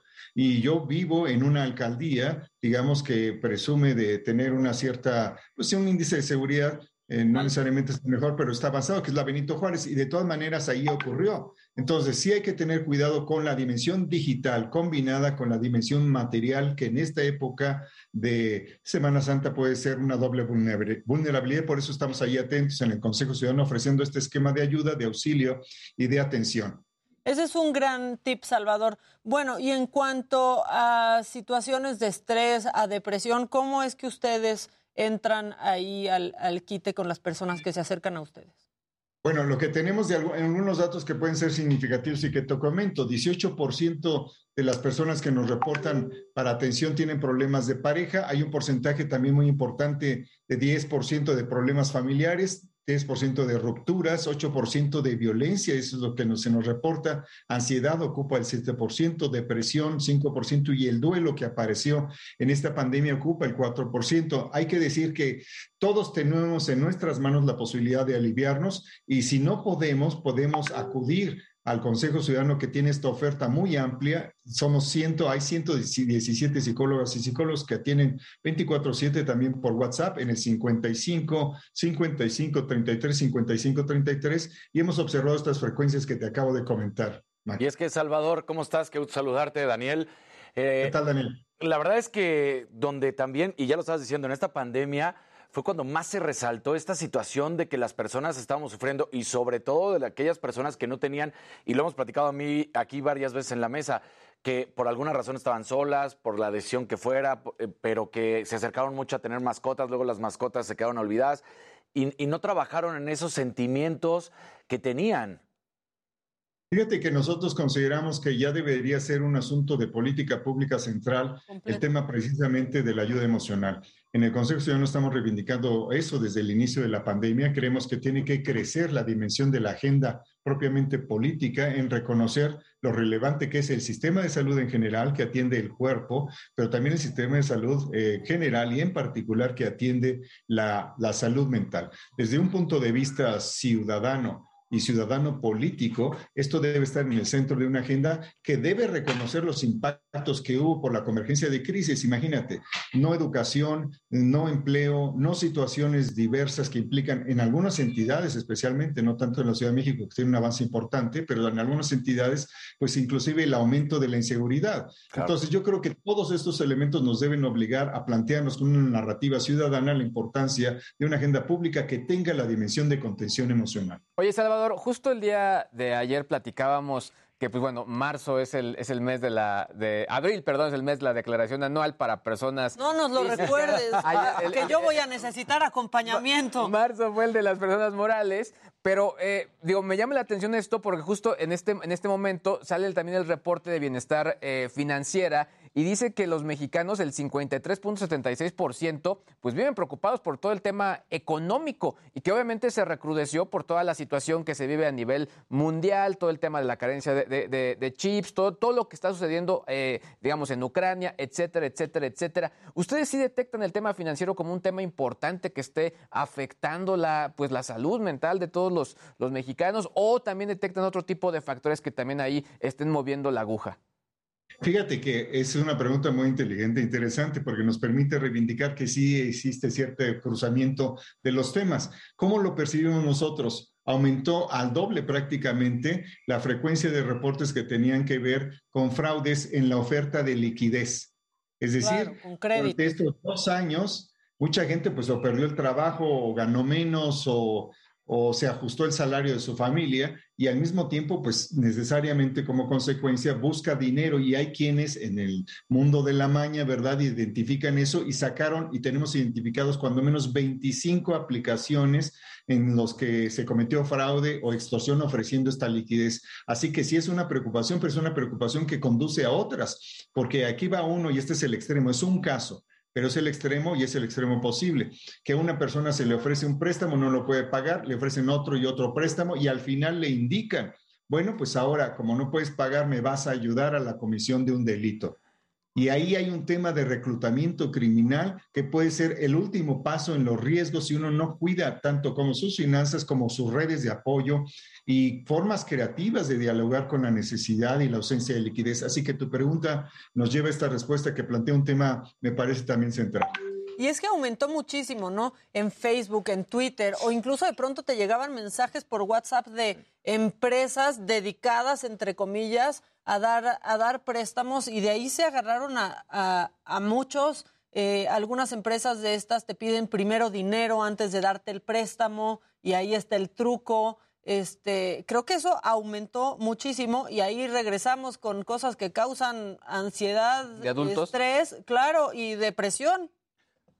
Estamos hablando entonces de un doble ciclo, de un Claro. que se origina precisamente antes de la pandemia, durante la pandemia se recrudece y ahí se generan otras circunstancias que tú crees que vas a encontrar la solución y al incorporar esa falsa solución estás incorporando un estrés adicional, que es esta necesidad de pagarle a personas que están cobrando algo que no te entregaron completamente porque te cobran una comisión antes de que te entreguen el Claro. recurso. Para no hablar de los que no cumplen, nada más haces una aportación como parte de la comisión del préstamo y luego desaparecen o ya no te contestan. Entonces, tenemos una lista completa. Ojalá que haya oportunidad en otro momento de precisar cuáles son esas empresas y cómo operan, que les podemos presentar con todo gusto en un reporte para ustedes. Oye, Salvador, eh, también nada más para finalizar, antes de que te vayas, me parecen muy interesantes también los datos de que más del 67% de las personas que han buscado ayuda son jóvenes menores de 30 años y que el 70% son mujeres. Habla también... Es que es lo que iba, justo, ahí va. Los hombres están menos acostumbrados, eh, Salvador, y es pregunta, no estoy aseverando, a pedir ayuda, ¿no? Se sienten más vulnerables, piensan que lo pueden resolver solos y, y sienten que, que no necesitan ayuda psicológica. Fíjate que ahí tienes toda la razón. Los hombres tienen un problema severo y a propósito de las semanas antes de las cruces que cargamos los varones que no entendemos pues el contexto global posible de las nuevas masculinidades y otras opciones de vivir que no sea cargar con esto de que tú provees, tú resuelves. Con mucha frecuencia los hombres son víctimas de fraude y no lo comentan porque les da pena reconocer su situación y también con mucha frecuencia los hombres enfrentamos crisis emocionales y nos da muchísima pena hablar de ello. Así que tenemos que deshacernos de esa cruz para utilizar esta metáfora en la víspera de la Semana Santa, de manera tal que demos espacio a la libertad, a la solidaridad, a la colaboración comunitaria, a la posibilidad de hablar francamente, así como se hace aquí en este, en este espacio mediático, de lo que ocurre con estas masculinidades que nos impiden reconocer que hay alivios, que hay salidas, que hay soluciones y tenemos una forma de hablar de ellos y de establecer constructivamente una narrativa que nos permita eh, un, escena- un escenario, un horizonte de futuro. Ahora, Salvador, creo que también la parte importante, y hay que eh, comentarlo con la gente, es que cuando te ocurre algo así, que te ocurre eh, un tema de un fraude, una situación así, la mejor manera es enfrentarlo. Porque si no, de lo contrario, el problema se va haciendo más grande y obviamente pues puede generar un- una situación mucho más eh, compleja para la familia, para toda la parte financiera, ¿no? Bueno, ahí eh, no solo es enfrentarlo en general, sino en particular para nosotros eso quiere decir hay que denunciarlo, hay que reportarlo. Vamos a suponer que por el monto de fraude, y lo tenemos muy medido, que el monto puede ser del fraude pues, alrededor de 10 mil pesos o menos, tú valoras que no vale la pena ir al Ministerio Público. Nosotros consideramos que si tú piensas eso, de todas maneras nos reportes al Consejo Ciudadano, nos das los datos y de pronto encontramos ciertas frecuencias comunes, porque los delincuentes también calculan eso voy a operar de esta manera en tres- estas regiones del país, en estos segmentos, en estos grupos etarios, en estos grupos socioeconómicos, y van calculando que el costo-beneficio para ti como víctima de ir ante las autoridades es pues muy alto y por eso no vas. Nosotros los invitamos por ello a enfrentar, como tú dices, que quiere decir reportar ante el Consejo si tienes muchos datos o datos precisos, y si tú quieres, ya te animamos nosotros en el Consejo Ciudadano, pues acompañarte a la Fiscalía General de Justicia, que tiene una gran apertura eh, con los ciudadanos y, y en particular con el Consejo Ciudadano para que salga adelante la investigación que corresponda. Así que sí hay que enfrentar el fraude y sobre todo la extorsión, ¿eh? porque la extorsión es el delito que a veces se combina con fraude más frecuente en América Latina. Oye, y que aparte hacen estos fraudes chiquitos de, chiquitos entre comillas, porque no, no es una cantidad tan chiquita de 10 mil pesos, porque prefieren, siento yo, que hacer muchos de a 10 y entonces la gente pues no denuncia porque al final fueron 10 mil pesos, ¿no? Exactamente, ese es el punto. Ellos ya valoraron. Imagínate que eh, a nivel nacional hay 10.4 millones de intentos de fraude o extorsión cada año, a nivel nacional, por año. En la, en la Ciudad de México, en el Valle de México, estamos hablando de alrededor de 800 mil por año. De esos, fracasa alrededor del 90% en otras entidades y en la Ciudad de México fracasa el 96%. Pero tú das cuentas, de todas maneras, tiene éxito alrededor de, en promedio, 5% de esos 10 millones. Tú sacas números claro. y dividen las organizaciones delictivas que se dedican a eso. Estás hablando de un volumen muy importante de liquidez delincuencial. Dicen aquí en nuestro chat, tengo una persona cercana que estuvo cerca del suicidio por deudas en estas apps. Y así han de tener Tenemos muchos casos, ¿no? Sí tenemos reportes y ahí hay que decir lo siguiente. El Consejo Ciudadano también tiene un programa que se llama Dice a la Vida, que precisamente atiende estas crisis que van no de la ansiedad, sino que llegan de la depresión profunda a la víspera de lo que llamamos ideación, planeación y tentativa suicida. Y atendemos a esas personas. También hay que señalar que por los datos que tiene el Consejo Ciudadano, durante cuatro meses, en estos 24 donde estuvo la pandemia, se multiplicó por cinco el número de reportes de ideación, planeación y de tentativa suicida. Y de ellos, cuando menos una cuarta parte está relacionada con problemas socioeconómicos. Ahí es donde entra, me maca esta parte que tú estás mencionando. Preguntan aquí si la ayuda es completamente gratuita, Salvador. Así es, es completamente gratuita. Insisto, hay 117 psicólogas y psicólogos y habemos un 105, 106 abogadas y abogados que estamos ahí para servirles a ustedes y a todos los que nos llamen. Nos llaman de todo el país y recibimos llamadas también de otras naciones. También recibimos en inglés y en las cuatro, en las más importantes eh, lenguas indígenas también atendemos. Qué importante, qué importante eso. Pues muchas gracias, Salvador. Este, a ver si pronto platicamos también de algún, de algún otro tema que siempre traes datos muy precisos y muy, y muy oportunos, Salvador. Con todo gusto, que esté muy bien. Gracias, ¿eh? hasta luego. Igual, Salvador Guerrero, consejero presidente del Consejo Ciudadano para la Seguridad y la Justicia de la CDMX. Perdón que te interrumpí, Casarín, pero es que justo... Fue el mismo tema. Era lo mismo. Era lo mismo. Perfecto. Bien ahí, que Maquita. Y se relajen en el chat. miren. Exacto. Ya está. ¿Tú qué traes? Nada, no, nada, nada, los veo. Su No, no que traes de contra su- nosotros, sino que nada, traes de nada. información. Oiga, fanáticos de James Bond, fanáticos del 007. Algo que quieras decir, a ver, de una eh, vez. Salió como ya quieras. las Exacto. colecciones, bueno, la colección más importante de- del superagente en Amazon Prime Video, pero trae una jiribilla. No están todas las películas. Y algunas de estas únicamente estarán por tiempo limitado, así que habrá que echarse el maratón ¿Y lo más la rápido última, posible. o no está? La, la última todavía no está, hasta donde tengo entendido, pero dice la colección completa solo estará disponible dos meses en Amazon Prime Video y únicamente No Time to Die estará un año por completo. Eh, en el caso de Casino Royale y Never Say Never Again, ellas, estas no estarán dentro de eh, esta, pues, e- es- esta colección en Amazon Prime Video. Lo que sí es un hecho es que ya se está viendo el reflejo de la compra que realizó Amazon hacia MGM, adquiriendo los derechos de estas películas. Y hablando también de películas, nada más quería recomendarles que a mí me, me gustó mucho la, la película, el documental eh, eh, Phoenix Rising, donde habla la historia de esta chica, eh, Even Rachel Wood.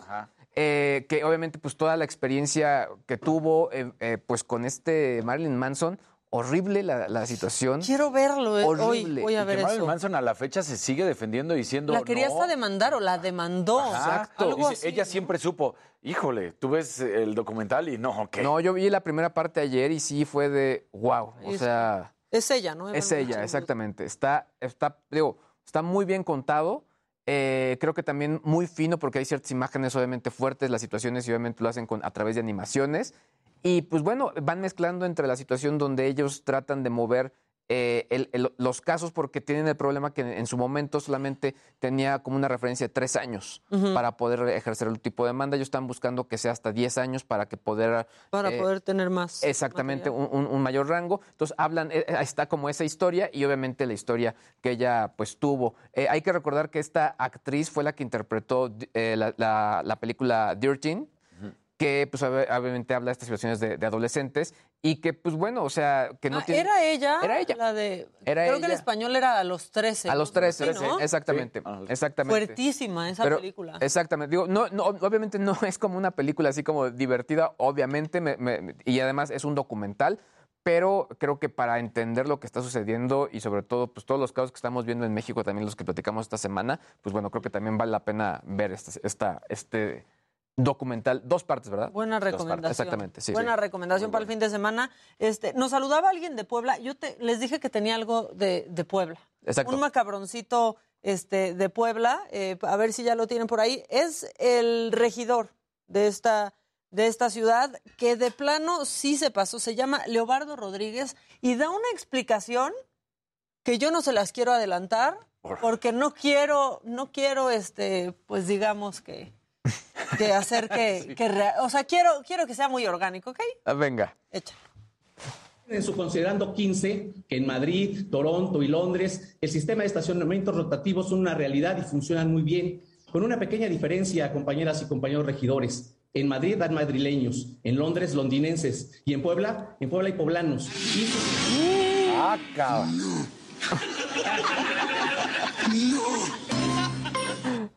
Con una diferencia, no, pues sí. No, hombre. No, digo, aparte, pues, que sabiendo, pero ¿qué quiso, quiso decir que, pues, ¿Cómo de- madrileños son más educados? Como decía ¿qué? Son unos genios, ¿no? No, o sea, ese es el regidor de la ciudad, así de no nos defiendas. Híjole, se me hizo fuertísimo, la verdad. Exacto. Con una diferencia. En Madrid hay madrileños. No, pues sí, que aparte que sabio.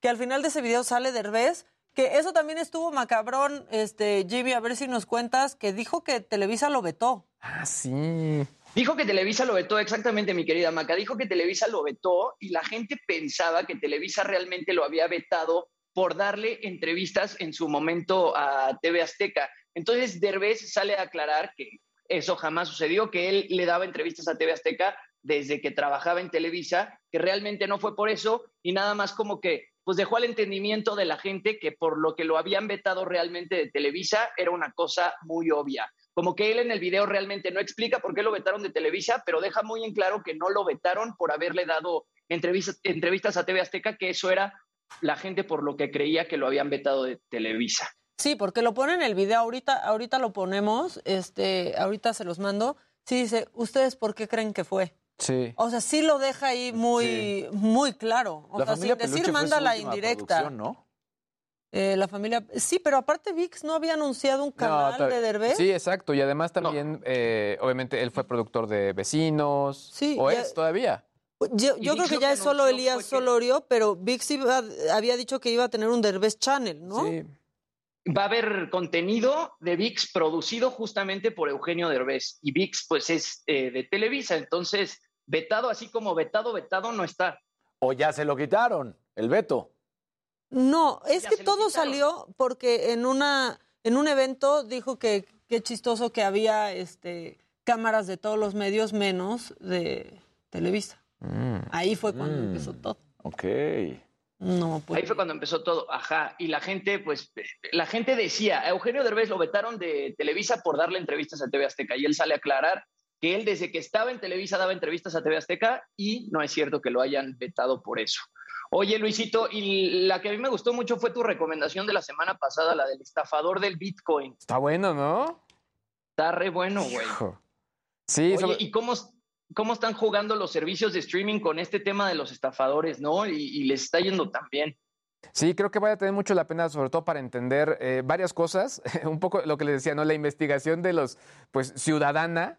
Y por otro lado, también cómo es eh, importante mantener la calma en este momento con todo este nuevo, pues, nueva economía que sí te, te puede dar la vuelta de un momento a otro. Y que también, yo, yo hacía la reflexión de decir, a ver, no, no, tú no te pones a checar los antecedentes penales de los directores de, de ninguna plataforma, ¿no?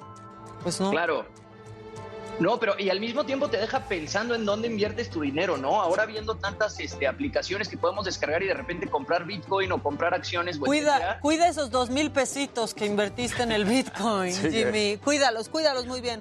Oigan, vamos a ir a un corte, compañeros, pero al volver, Jimmy, ¿quién está aquí con nosotros? No contigo, pero ¿quién viene? Odiseo, mi querida Maca, la verdad es que me gustaría estar por ahí porque son en una banda de rock que la verdad lo hacen muy bien, están celebrando 10 años de carrera y pronto se van a estar presentando en el Pepsi Center, entonces se va a poner bueno. Bueno, pues vamos a un corte y al volver, Odiseo aquí en el estudio.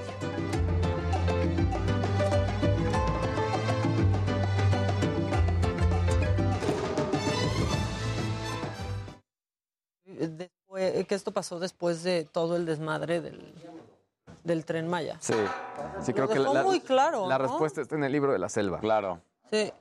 Hola, Hola, ¿cómo están? Hola, hola.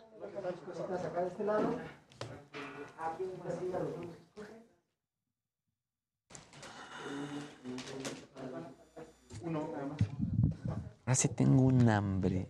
¿Sí? ¿Cañona? Mucha, mucha. Pepitas. 1, No, 2, 3, ya, 4, ahorita- 1, 2, ahorita 3, ya. 4, 5, 1, 2, 3, 4, 5. Ya 1, nos 2, rompo 3, bien el 4, ayuno, 5. pero sí. Adrián no tiene menos pelo Jimmy, igual tiene menos este, iluminación o algo, pero está bien. Menos ganas de... Exacto. Sí, Artemisa, está increíble el regalo. Muchísimas gracias. Todavía no lo usa porque tiene un mes y dos semanitas. ¿Apenas? Un mes y dos semanas apenas. Ay, Entonces ahorita... yo qué te iba a decir que si ya va al kinder. Pero está increíble. Muchísimas gracias. Oye, por que le mande saludos a Mariana de Aguascalientes. Casarín. A la coneja le encantó. ¿Mandé? Que le mande saludos a Mariana de Aguascalientes. Mariana, muchos besos, saludos. Que dicen que si ya viste The Dropout. No, no he visto The Dropout. No, a Luis que dije le pregunto. Dropout, no, no la he visto tampoco. No la, no la han visto. Pero nos la chutamos. ¿A quién? A, a Dropout.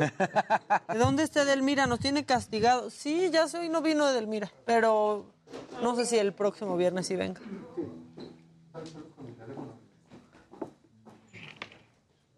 Es que además está en Star Plus. Yo, hay varias de Star Plus que se me antojan, pero es que. No sé.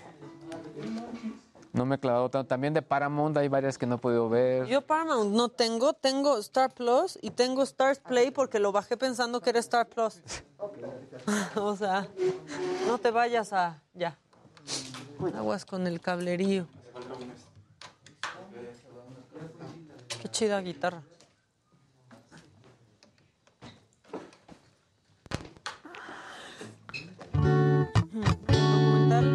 Se llama Renaciendo de las cenizas en HBO. Phoenix Rising. Oigan, ya alguien le acaba de pasar. Me acaba de llegar un mensaje de texto de revocación de mandato. Con la así. Me llegó un mensaje de que el pa- mi paquete de DHL llegará hoy.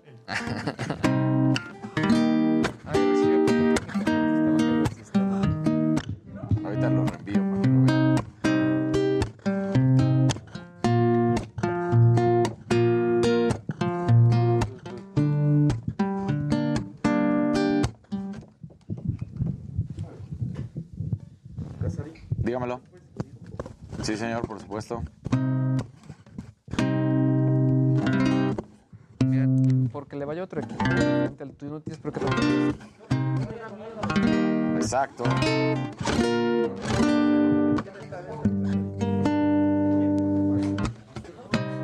El 1-0 de Pumas, pues nosotros, obviamente, güey. Es el 3-1. Digo, ¿Cómo se ponen los hombres con el fútbol? Me caen fatal. está bien. Sí. Con todo respeto. ¿Qué?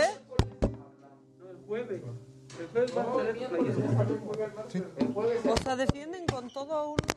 Ni que jugaran ustedes.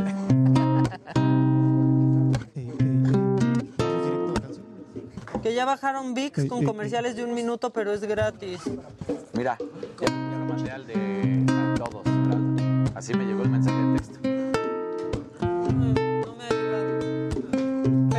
Eres, Telcel? No, AT&T. Yo también. Sí. Si pudieras, estaría. Ya sería al final. No. Igual. Quito las sillitas y volvemos a sentar. Ya tienes. No, chiquito. Dos, tres, cuatro. Ya viste, sí está fácil el ubica tu casilla, ¿no? Sí, está súper fácil. Lo dices fuerte. Sí, o hay que tener la credencial en línea al lado para que sea más rápido. Un, dos, tres, cuatro.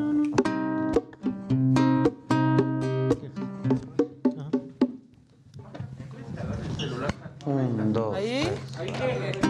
Es que es más lento para ti, güey. Si no va a perder. Yo le subo. Yo ya. Un, dos, tres. Yo ya no. Nube fantasma. Uy, a mí me encanta mentira de ustedes. Me encanta. 50 segundos. Me metí a ver cuál era la que me gustaba. Los tengo en mi iPod. Ey, ey, sí, sí, yo ya no pienso en ti. Entonces, Bien. Exacto. Para ella. Vayan directo a voz. ¿Vas directo a vos? Ok. Empiezas con vos, Jerry. Qué chido. No te vayas a llevar las mesas. ¿Que porque qué hacemos? Es Cruz Azulino, puede ser que sí. Puede ser que parezca que sí.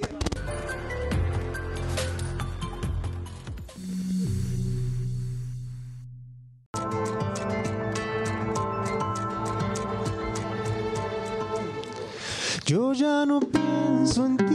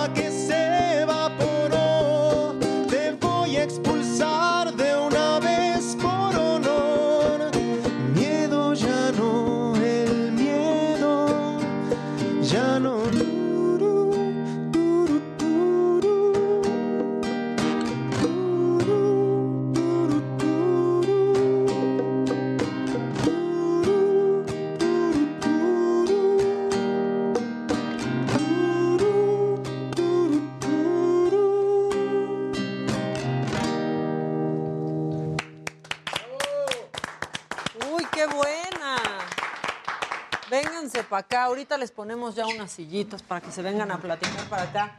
Odiseo, Jimmy, te la perdiste ¿eh? por estar allá en aislamiento. Ya sé, Maquita, qué coraje, pero se ve que ustedes ahí la disfrutaron bastante chido. Qué buena rola. A mí este formato acústico de Odiseo, la verdad es que nunca lo había escuchado así y me gusta muchísimo. Esta nueva rola eh, que se llama Nube Fantasma. Yo te decía que yo nunca había escuchado un Odiseo así que empezara un poco pues, con instrumentación de bolero y ahorita ellos nos van a contar cómo es que se atrevieron a hacer pues algo tan diferente a lo que nos tenían acostumbrados. Está padrísimo. Yo me sentí en un unplugged. Exacto. ¿No? Gracias. ¿Cómo están? Cuéntenos, cuéntenos de miedo, ya no. Muy bien, pues muy felices, gracias por, por recibirnos. Y pues sí, Nube Fantasma es el tercer sencillo de este disco que se llama Generación Inmediata.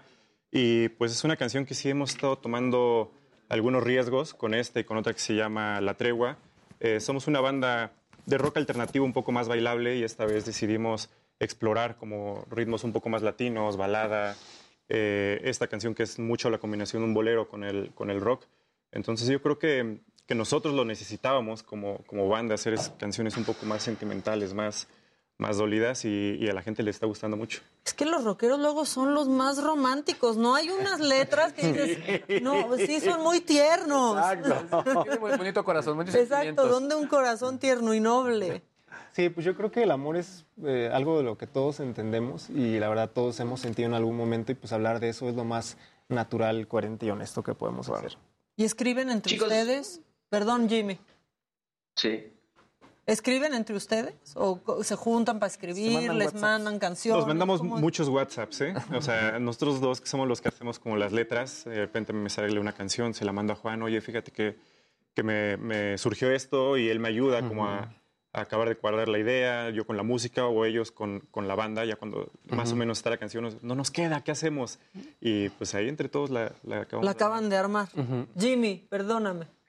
Chicos, eh, ¿en qué se inspiraron para la instrumentación de Nube Fantasma? Porque a mí en un principio, cuando yo escuché la canción por primera vez, a mí me sonaron los instrumentos un poco a Kings of Convenience, no sé si a ustedes también, y de pronto yo caí en cuenta que los había producido Manu Jalil, produjo este nuevo disco, que Manu Jalil es un productor extraordinario, ¿no? Él produjo a Mon Laferte, con ella ganó un Grammy Latino. Eh, sí, ¿a qué suena para ustedes Nube Fantasma? Y, eh, pues, ¿cuáles fueron los retos de pasar de tocar puro rock a de pronto hacer eh, una canción más acústica como lo es Nube Fantasma?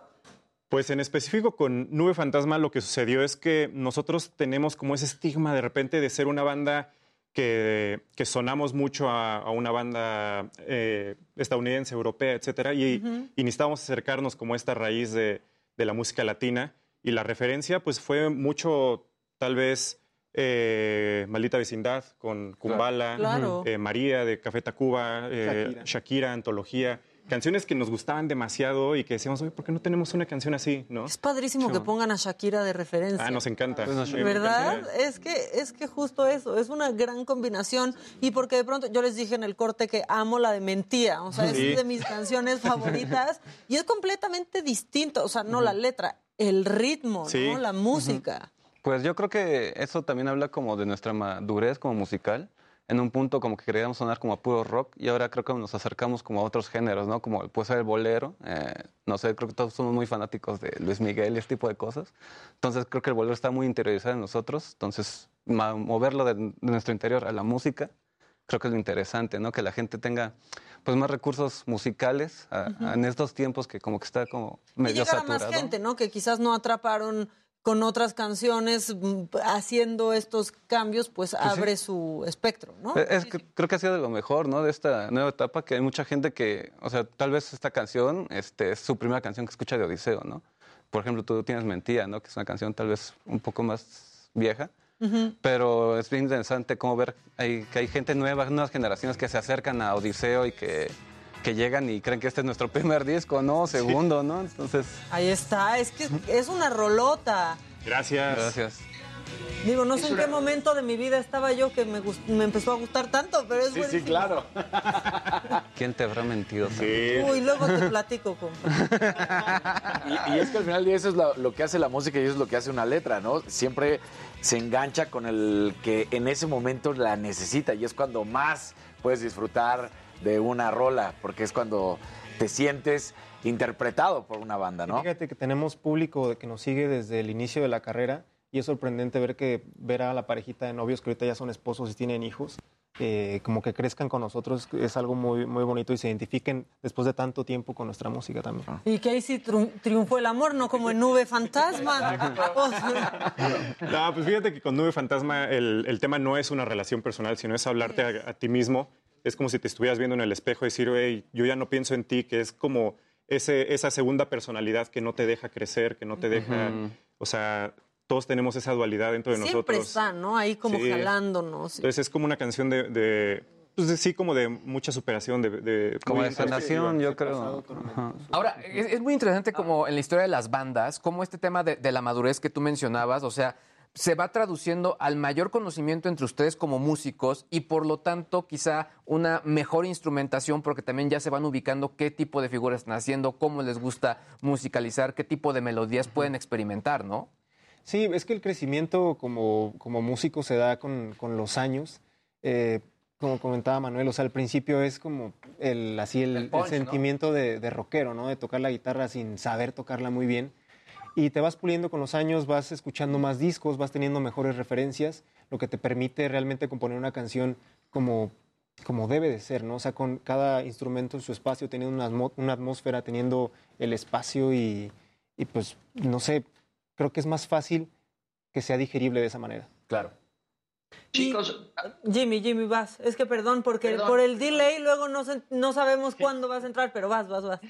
Pero aquí estoy, aquí estoy. Chicos, están presentando justamente este sencillo, forma parte de Generación Inmediata, ¿no? Que es su cuarto disco. Y yo quería ahondar un poco en el tema de Generación Inmediata, que tiene que ver un poco con Luis G.I.G., ¿no? Porque la Generación Inmediata es esta genera- generación que pues ya ve el contenido rápido, está pegado a la pantalla todo el tiempo, ¿no? Y es la Generación Inmediata también es mucho de escuchar sencillos y la música ha cambiado mucho eh, cómo, la, cómo la escucha eh, pues la juventud ahora. Un sencillo pues dura dos meses y después deja de existir, ¿no? Y ustedes están lanzando un disco completo que se llama Generación Inmediata, que de pronto las generaciones actuales ya les cuesta mucho trabajo escuchar un disco completo.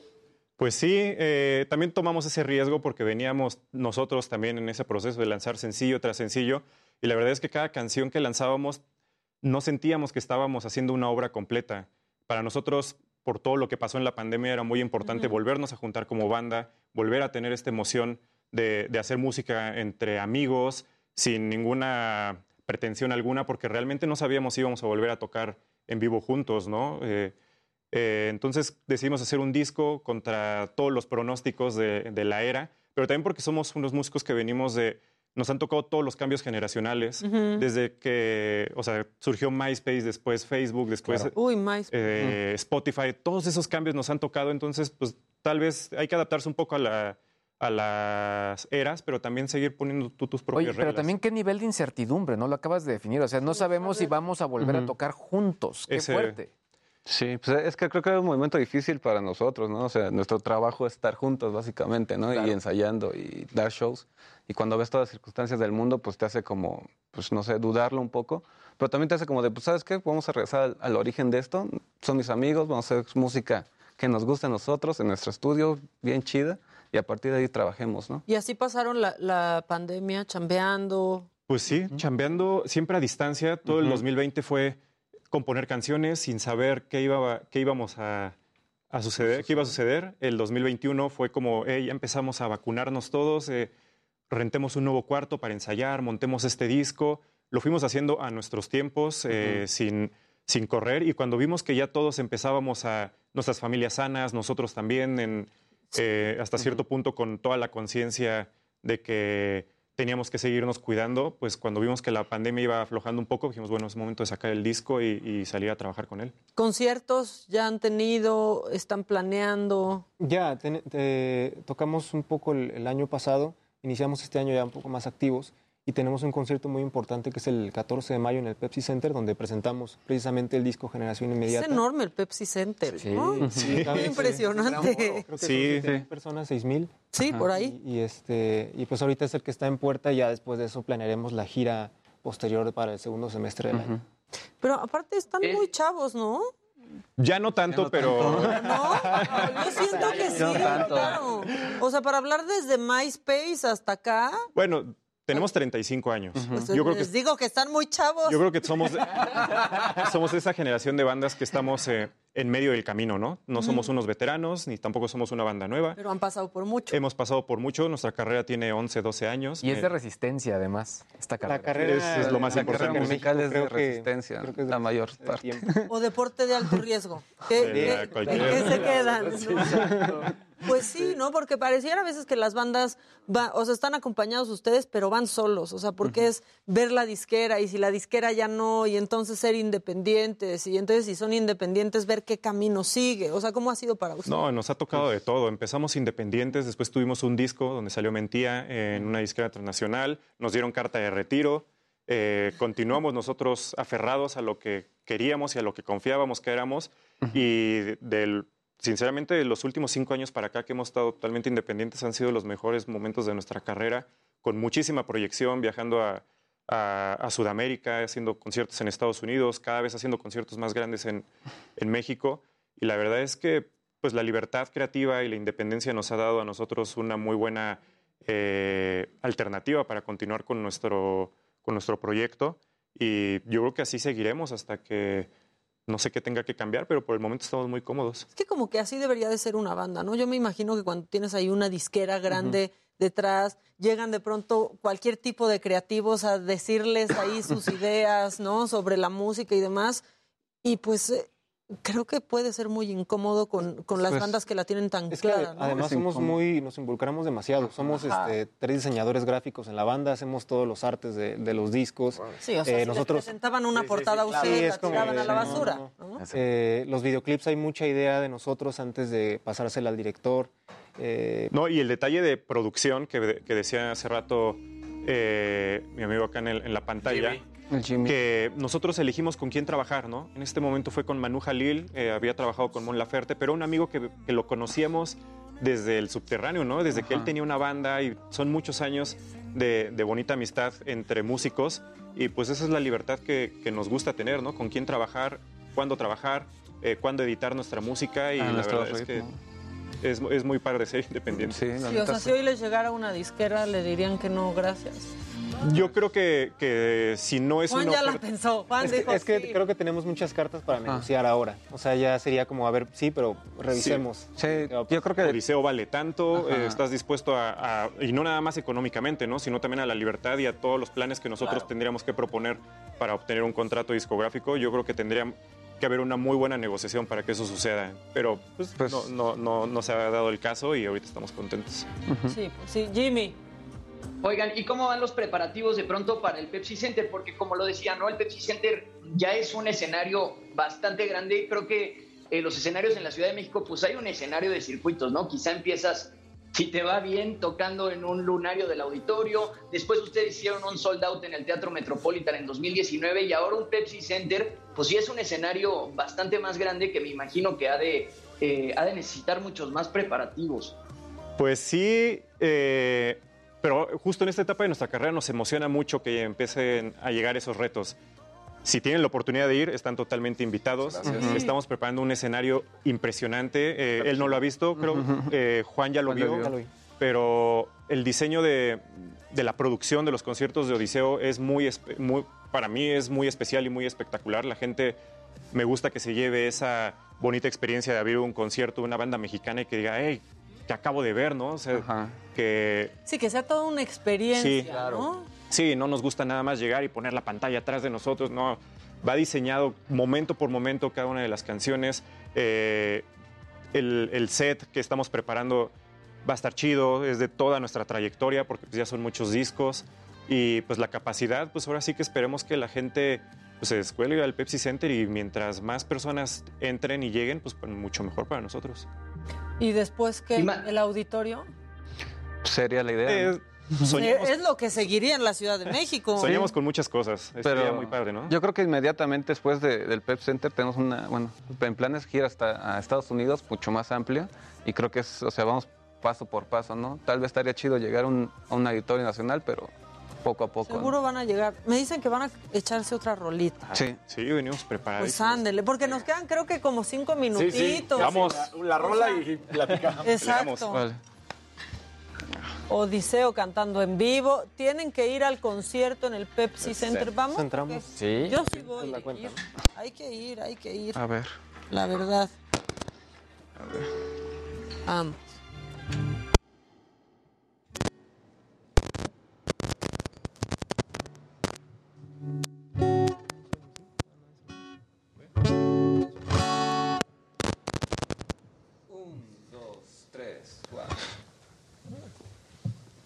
Un, dos, tres, cuatro. Ya son varios años sin verte. ¿Qué es de tu vida? Sigues bella como esa vez que te despedías. No quiero ser impertinente.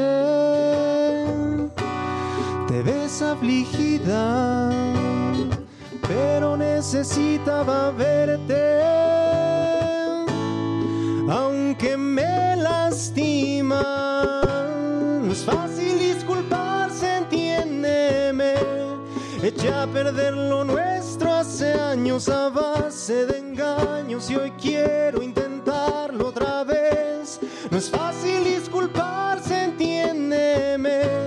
Ahora soy tu pasado mis ojos se nublan y quieren llover otra vez. Otra vez. Hay alguien más que ocupa tu mente. Te doy por perdida. Si me pensaste alguna vez, miente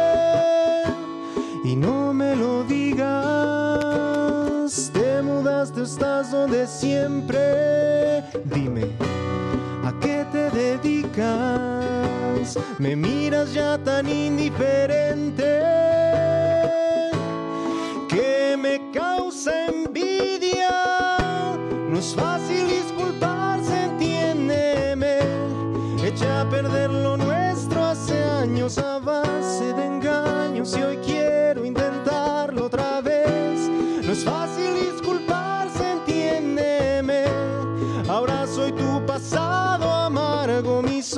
se nublan y quieren llover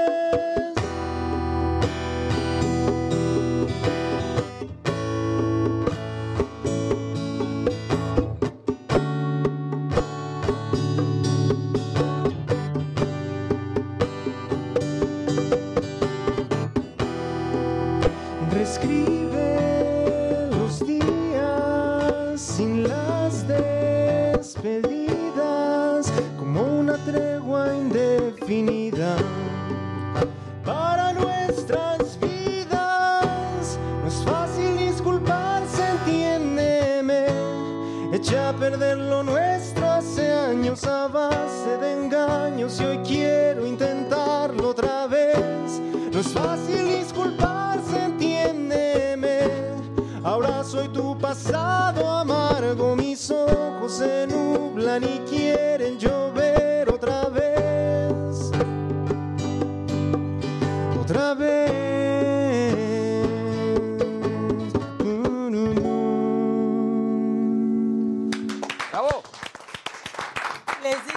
rockeros tienen sí. su corazoncito más que otros. ¡Qué bárbaro! Qué buena rola, sí. o Oigan, sea. qué padre, qué chido. Muchas gracias. ¿Qué día entonces en el Pepsi Center? 14 de mayo en el Pepsi Center. 14 de mayo para que vayan comprando los boletos porque seguro va a ser este pues un sold out como ya acostumbran. Para mi cumpleaños. ¿Cuándo es tu cumpleaños? 12. Ah, Ah, te ahí llevamos, te, te invitamos, Venga, te invitamos venga. a ver a Odiseo. Jimmy, este, pues muchas gracias a ti también que estás ahí a distancia. Este, Gracias a ti, Maquita querida. Les mando un beso grande sin COVID. Gracias. Que pasen buen. Que sigas así Sí, para sí. que puedas estar el lunes por acá, porque sí está muy sospechoso que en vacaciones dice que tal vez tiene COVID. Casualmente. Gise- eh, Gisela tiene el, el- el resultado positivo de Natalia, ¿eh? Por si Que no todo esté bien, que todo esté bien, que tú estés negativo, que Natalia se recupere pronto. Este, Luis G.G., Dani López Casarín. Gracias. Nos vemos nosotros el lunes. Muchas gracias, Odiseo. Gracias. Gracias. A nombre de Adela Micha, aquí los esperamos el lunes en punto de las 9 de la mañana por El Heraldo Televisión. Me están haciendo que me mareé. Este, nos vemos el lunes. Que tengan un gran fin de semana. Si quieren ir a votar, salgan y voten este domingo. Y el lunes aquí todos los detalles. Hasta, hasta el lunes.